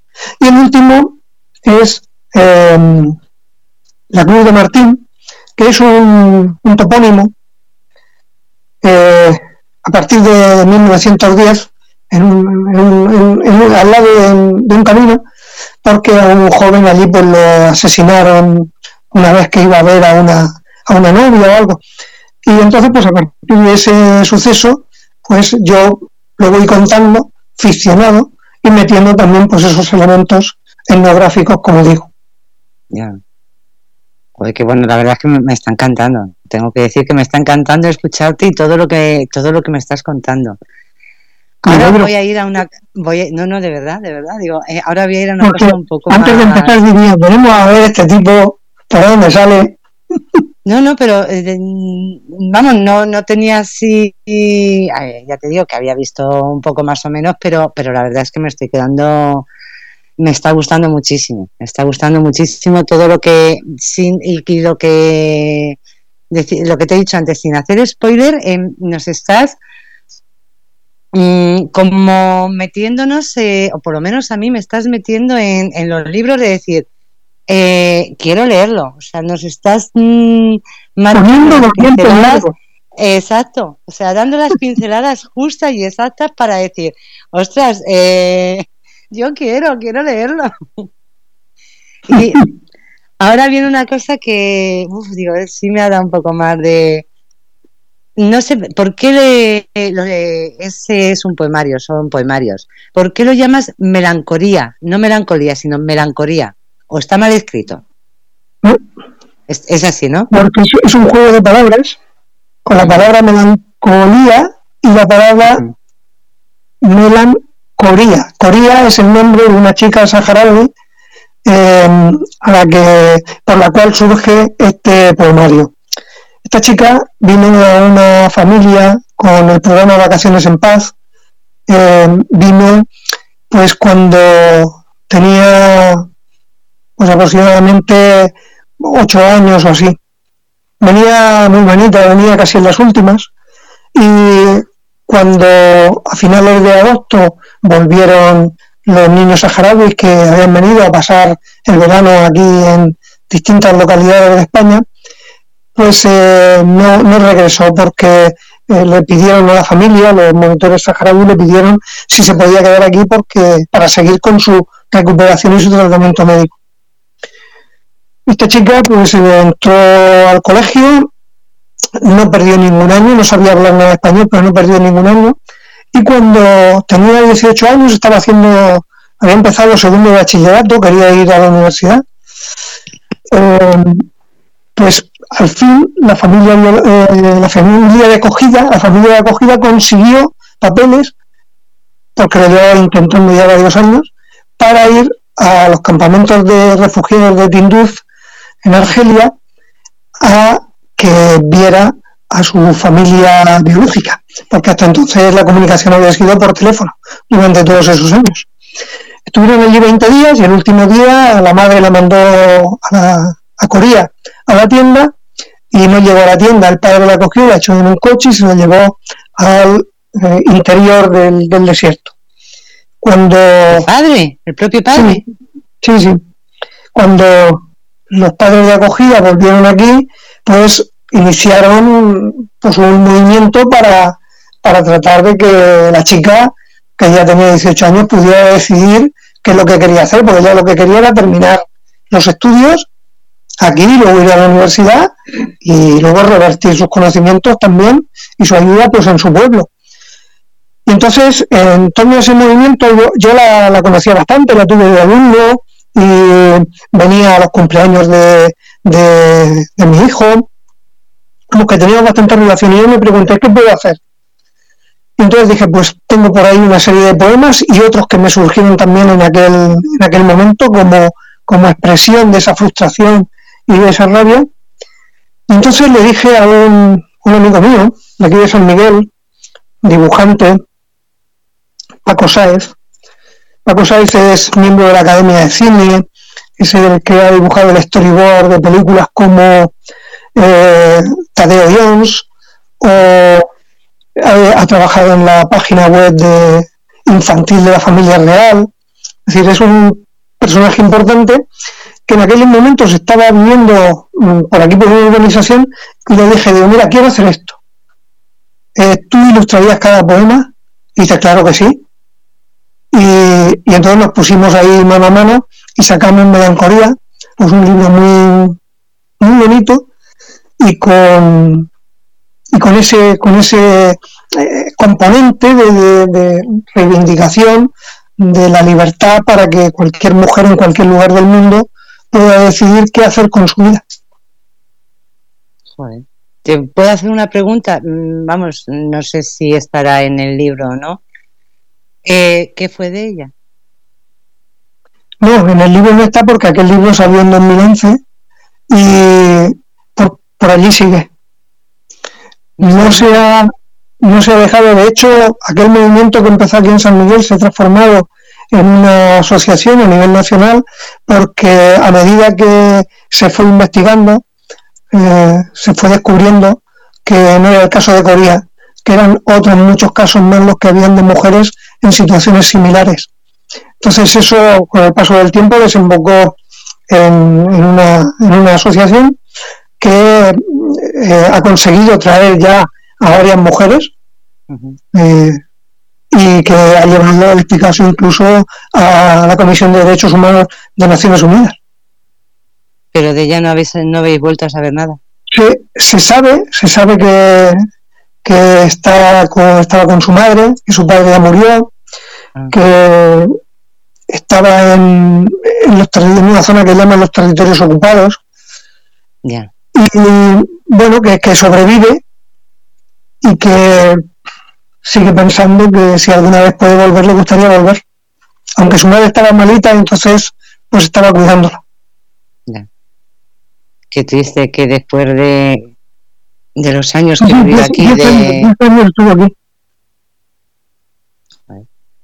lo, que sí, lo que sí me imagino es la, no lo sé, bueno, es todo, te lo digo a ti, uno que nos esté escuchando, yo me imagino eh, los padres de aquí, los padres de, acogida, el que la llevaron con la buena intención de que viene a, a su familia y el tener que volver sin, sin ella yo me imagino que sería muy duro. Eh, porque yo creo se sentían culpables. No, no, no, no tanto culpables como eh, el pensar pues que Corea se había hecho toda una, una ilusión, se había dibujado un futuro en torno a sus estudios, en torno a, lo que quería estudiar, un mundo que, se había fabricado ahí sin olvidar el suyo y de la noche a la mañana todo eso se viene abajo. O sea, todo eso, todos esos 10 años de, de, estudio, esas aspiraciones, voy a terminar el bachiller y me voy a, a, la universidad, voy a estudiar medicina, voy a estudiar para pagar, hasta tenía un poco la duda. Pues eh, pensar que todo eso se viene abajo, mmm, pues es duro. Sí, no, no, la verdad es que tiene que ser, vamos, es que no quiero ni imaginármelo, o sea... Bueno, vamos a una cosa más alegre. Venga, A ver, vamos a ver. el, el, el cuento ilustrado infantil, Sara llega al garrobo. Ay, lo primero, eh, está dibujado por una niña de 5 años. Por mi nieta, cuando tenía 5 años. Ostras, Pues es que eh, cuando tenía 5 años ella empieza a ir al, al colegio preescolar en Murcia porque su padre y su madre viven allí.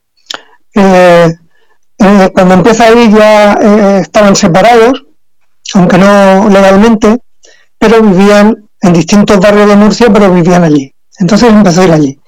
Pero cuando ella va a empezar quinto, su madre, mi hija, se viene aquí a San Miguel a vivir, porque allí se determina el trabajo y se viene aquí.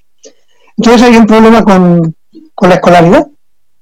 De tal manera que el acuerdo a que llegan es que una semana va a ir al colegio de Murcia y una semana se va a quedar aquí en un aula que yo monto en el bajo de casa para ella para mí. Una experiencia para mí que cada 15 días le daba clase todas las mañanas, una experiencia extraordinaria. Y en ese, en ese hacer, en ese contacto día a día, me doy cuenta de que los dibujos que hace, pues a mí me resultan pues muy, muy graciosos, muy curiosos y muy significativos y muy expresivos. Y curiosamente un día salimos a, pasear, a buscar, pues eh, a buscar em, animalitos, eh, caracoles, a buscar hojas, y la llevé a un sitio que yo conocía aquí cerquita de casa, donde había un curioso algarrobo. Y le dije, digo, mira ese algarrobo. Y me dijo, anda, si tiene ojos y boca. Curiosamente en el tronco tenía tres agujeros, dos que parecían ojos y uno que parecía una boca y además con una expresión de sorpresa. Entonces ahí se, me ocurrió la idea, ¿y si hacemos un cuento? Entonces yo escribí un cuento y luego, pues, a ratitos le iba leyendo pues un fragmento que iba a formar parte de una página y ella lo iba dibujando. Pero así conforme, conforme le iba saliendo. Y entonces luego ya, pues eso lo escaneaba, lo pasaba al ordenador, lo montaba. ¿Se te parece bien como que así? No, mira, esto vamos a ponerle no sé qué, esto de este color, esto del otro. Y lo hicimos entre ella y yo. Y la verdad es que para mí es una chulada. Es una cosa curiosa, cuando menos. Bueno, pues sí, no, la verdad es que está, la verdad es que está muy bien. Está muy bien. Y es una, que, en- es una defensa de los árboles también. pues sí, pues sí, que tú, tú siempre estás, como digo, estás metido eh, Siempre hay un en- componente, siempre hay un componente social en todo lo que hago. No, no lo puedo evitar, forma parte de mí. No, no, no. Y yo, sencillamente, eh, te digo, eh, no bajes de las nubes. No, no pienso bajar. Me alegro que lo digas, pero no, no bajes nunca, digo, porque vamos, digo, todo lo que estás haciendo me parece algo, me parece algo fantástico. Y ahora, eh, dime, digo, que van a ser ya las 12, digo, y te- tendrás que descansar y beber agua. ¿En qué Tengo una trabajando botella aquí al lado. Ah, vale. ¿En qué estás trabajando ahora? Bueno, ahora como digo, estoy trabajando en, en ese, en esa, en Érase un abuelo, Ah, eso que te sí, comentaba antes para sí. la nieta. Mm. Estoy revisando material etnográfico que tengo para preparar un libro también. Y eh, tengo, cuando pueda, revisar pues una novela que terminé y tengo en el cajón. Terminé a finales del año pasado y tengo en el cajón. Porque es una especie de western moderno, Ah, ambientado ahí en, en la posguerra, donde hay también pues una, una fiebre del oro, en vez del oro wolframio, allá por el Bierzo leonés, y bueno, pues eh, está ahí esperando para esa revisión. Pues mira, en el, en el Bierzo Leonés te puedo decir que hay un sitio, más que nada por si vas por allí, digo, porque te va a encantar. Hay en Torre del Bierzo, hay una aldea de 18 habitantes que parece un cuento de hadas, que es la aldea de San Facundo, conocida nivel... ¿Eh? Que estoy tomando nota. Ah, vale, vale. Pues esa aldea de San Facundo Ujú. te va a encantar, te va a encantar porque, vamos, no te imaginas, eh, es una aldea de 18 habitantes, pero vamos, es que no te imaginas lo que es. O sea, eh, no sé si a lo mejor tienes idea de llegar a un sitio en ruinas y demás. Es un paraíso, o sea, no, no es un sitio en ruinas, es un paraíso. Conocido a nivel internacional. Ahí en, en el libro de relatos 15 agujeros hay precisamente un relato que se titula Sombra, porque aquello es tierra de lobo y ese es el nombre de un lobo. Un lobo del que, del que se hizo amigo mi hijo, en la ficción, claro. Y transcurre en un pueblecito que se llama Valdavido y a mí me parecía estar viviendo, bueno, o sea, en la Edad Media si no fuera por una farola que había a la entrada del pueblo y un cable que cruzaba por allí, piedra y roble y pizarra, piedra, roble y pizarra. Mm, Aquí no, aquí te vas a encontrar, eh, es como si entrases en un... Es que es totalmente distinto, no es, no es una aldea, ya te digo, es distinto a lo que me estás contando. Pues O sea, pero- es como, como si fuese, como si... No, no, y ya te digo, es que te va a encantar. De hecho, te digo, eh, pregunta por el, el alcalde Ricardo Vila, te va a atender eh, de maravilla. Es un sitio eh, con césped, o sea, él se, se ocupa de cortar el césped, de tenerlo todo. eh, es que es impresionante, es como entrar en, en otro mundo. Pero no me refiero, no me refiero a un mundo de, de la antigüedad, de, de casas de piedra, no, es como, lo llaman, de hecho, lo- eh, el oasis, o sea, es como un oasis, es como un oasis, y es un lugar precioso, impresionante. Te lo digo, si vas por allí, vas, eh, le dices que vas de, de parte nuestra, y bueno, mm, vamos, de todas formas, aunque no le digas que vas de parte nuestra, te van a atender, vamos, eh, que vas a salir de allí encantado. Pero ya te digo, que preguntas por, por Ricardo Vida, que es el, el alcalde de allí, y bueno, y su familia, en el restaurante que tienen, eh, es que es una maravilla. Es una maravilla y seguramente puede ser que incluso salga un relato de allí. Pues Yo- pudiera ser, pudiera ser que sí. Lo, de- lo dejo ahí. También te digo que si vas con calor, llévate un bañador. No hagas lo que hice yo, que me quedé con unas ganas impresionantes. Una playa fluvial que tienen, mm, te vas a sorprender. Te vas a sorprender. Pues yo tomo nota, una nota de ello. Y bueno, no- Fernando, no sé si está por ahí Fernando. Ah, está por ahí. Vende San No, no, Facundo muy que- bien. Y el restaurante de Marga, la hermana de, del alcalde, que Marga tiene el restaurante, eh, no solamente la comida casera, el trato profesional, pero a la vez familiar, tiene ese jardín que desde que sales del bar hasta que llega a esa playa flu- fluvial es tremendo, es una es ideal. A mí me encantó el sitio y me encantó todo. Recomendable. Conocerlo. Además, Tomás, puedes hacer la ruta que hay que te, eh, te va a gustar. Yo eh, yo tengo que ir sí, eh, a hacer la, a hacer la ruta, pero te va a encantar. Y bueno, eh, te iba a decir que mm, bueno, estamos en contacto. eh, lo que vayas sacando ya me lo vas diciendo todo lo que vayas haciendo nuevo. Y de verdad que yo mm, se me han pasado volando, se me han pasado volando, me ha encantado. Eh, ha sido un placer conocerte y darte las gracias y bueno, que, que nos veremos, nos veremos pronto. Gracias a ti por invitarme a compartir este tiempo nocturno con vosotros y con los oyentes. Espero que, que te lo hayas pasado bien, que no se te haya hecho muy largo. No, que va. Al igual que a ti, digo, dos horas, veremos a ver. y la verdad es que se ha pasado muy bien porque eh, es una buena conversadora. No, la verdad que, que no la callas ni debajo de agua, dilo claro.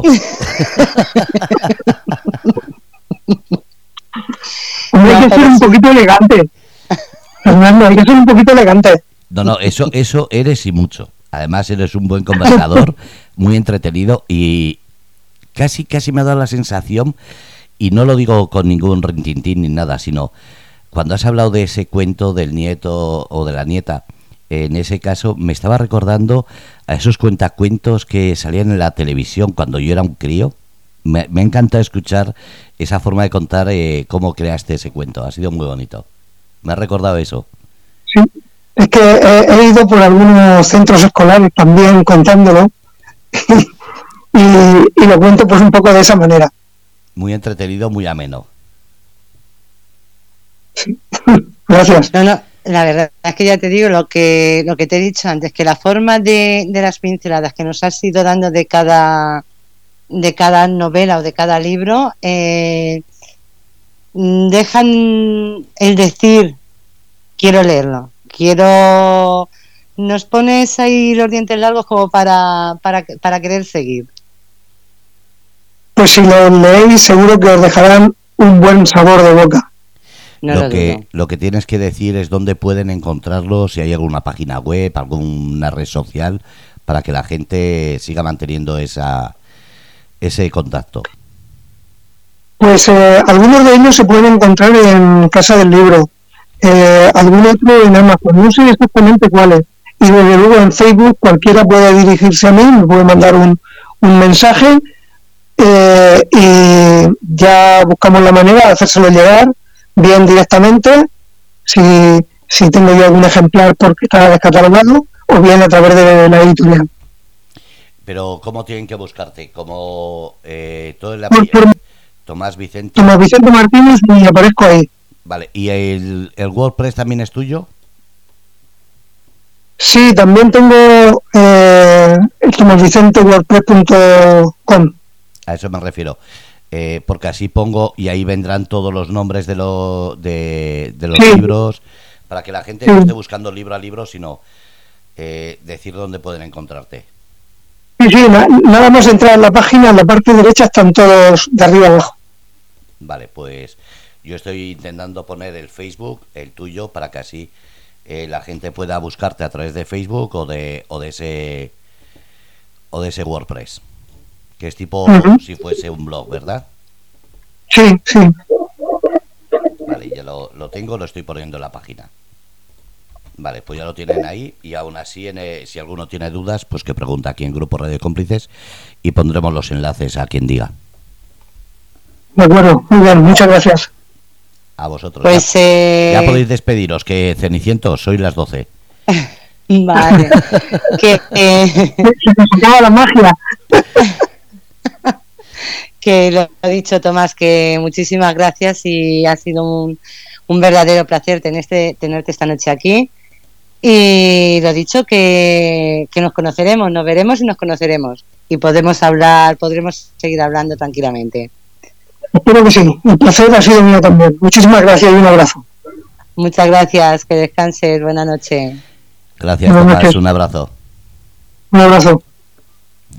Y bueno, nada, pues a, despídete. A los cómplices. claro, pues eso, darle las buenas noches a nuestros cómplices, que espero que no estén pasando mucho calor, que me imagino que estarán todos con el aire acondicionado o tomándose algo fresquito, que puedan dormir bien y bueno, recordar que mañana ¿Mañana sí está Eva o no está Eva? Eh, no, está de vacaciones. Vale, vale, pues Fred sí está, ¿no? Eh, Fred a las 10 de la noche.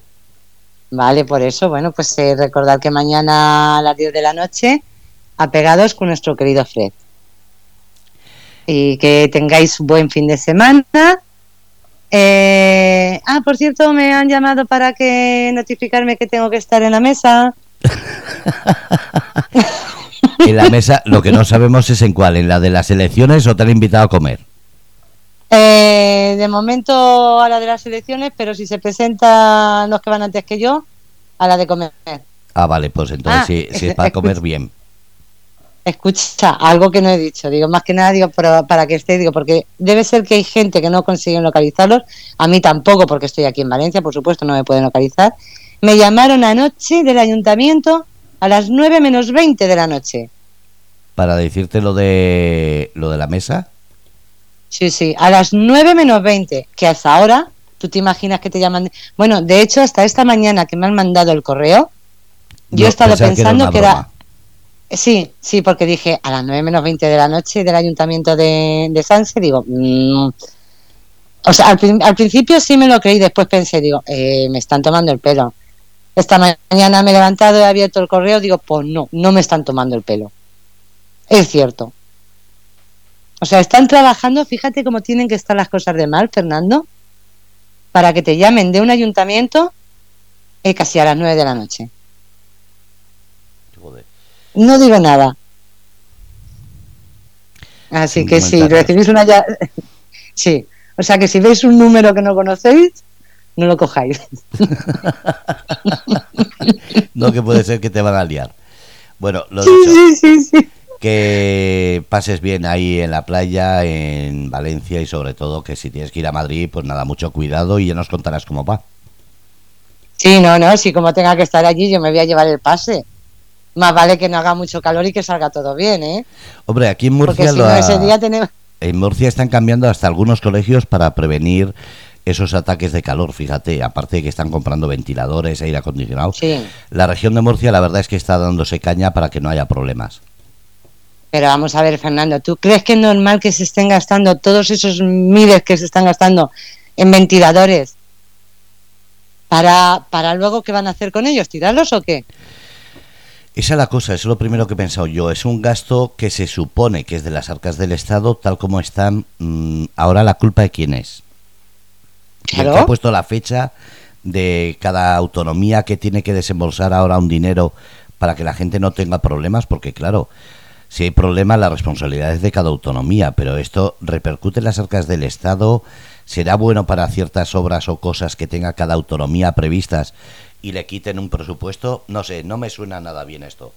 Pienso que es una No, no, jugarreta o dejar un lastre que a quien llegue va a ser tremendo. No, y, y no solo eso, eh, a mí todo el mundo me dice, tú eres, bueno, ahora porque tengo que ir, porque, porque sí, pero todo el mundo me decía lo mismo, tú eres tonta, vota por correo. Eh, ¿Tú sabes la cantidad de votos que no van a llegar? ¿Tú No sabes sé, los votos no que se sé han si van a llegar. eh, lo que sí sé es No que. Correos ya ha dicho que hay problemas, eh, tanto de del servicio, porque no hay tan, eh, incluso han tenido que abrir el sábado, porque resulta que no llegan las horas con las cuales se tenía previsto. El sábado y el domingo. El sábado y el domingo. El sábado hasta las 9 de la noche. De hecho, eh, mañana hasta las 10 de la noche. El sábado hasta las 9 y el domingo hasta el mediodía. Joder. Aún así, aún así, de los más de los más de dos millones solamente llevan gestionados creo que es medio millón. O sea, hay gente que no le ha llegado, que se ha ido de vacaciones y no ha llegado las papeletas. O sea, no van a poder votar. No sé, pienso que alguien está muy interesado. No sé si es la derecha, la izquierda, eh, pero no lo sé. No sé si es un boicot para que los votos por correo no lleguen, si es para conseguir un fraude electoral. Es que da para pensar todo. Entonces dejemos que lleguen las elecciones y a ver por dónde sale. Esto puede acabar muy malamente, ¿eh? Muy malamente. Pero Bueno. bueno, esperemos que esperemos que no vamos a confiar. Vale. Vamos a confiar en que nos lo confío. que si no, No, no, ya no, llegará el venga, momento de hablarlo. Sí, sí, sí, ya el domingo que viene ya ya te diré a ver qué va pasando. Venga, pues que tengas buena noche y gracias por el programa. Igualmente. Fernando, buenas noches y a descansar. Un besito. Hasta luego, un besito. Bueno, pues habéis escuchado Rebelde con Causa, jueves 10 de la noche, aquí, en Grupo Radio Cómplices. Ya sabéis, si queréis más, el jueves que viene. Y mañana viernes a las 10 de la noche, Apegados con Fred Gómez, desde Murcia, ese programa de entretenimiento para entrar al fin de semana con una sonrisa. Gracias a todos, buenos días, buenas tardes, buenas noches, ser felices, soñar de colores, carpe diem. Ya estamos fuera. Pues, joder, ¿qué, qué promoción le he hecho a Ricardo, ¿no? Le has vendido muy bien. Se te olvidaba la hermana, te te, has acordado después a última hora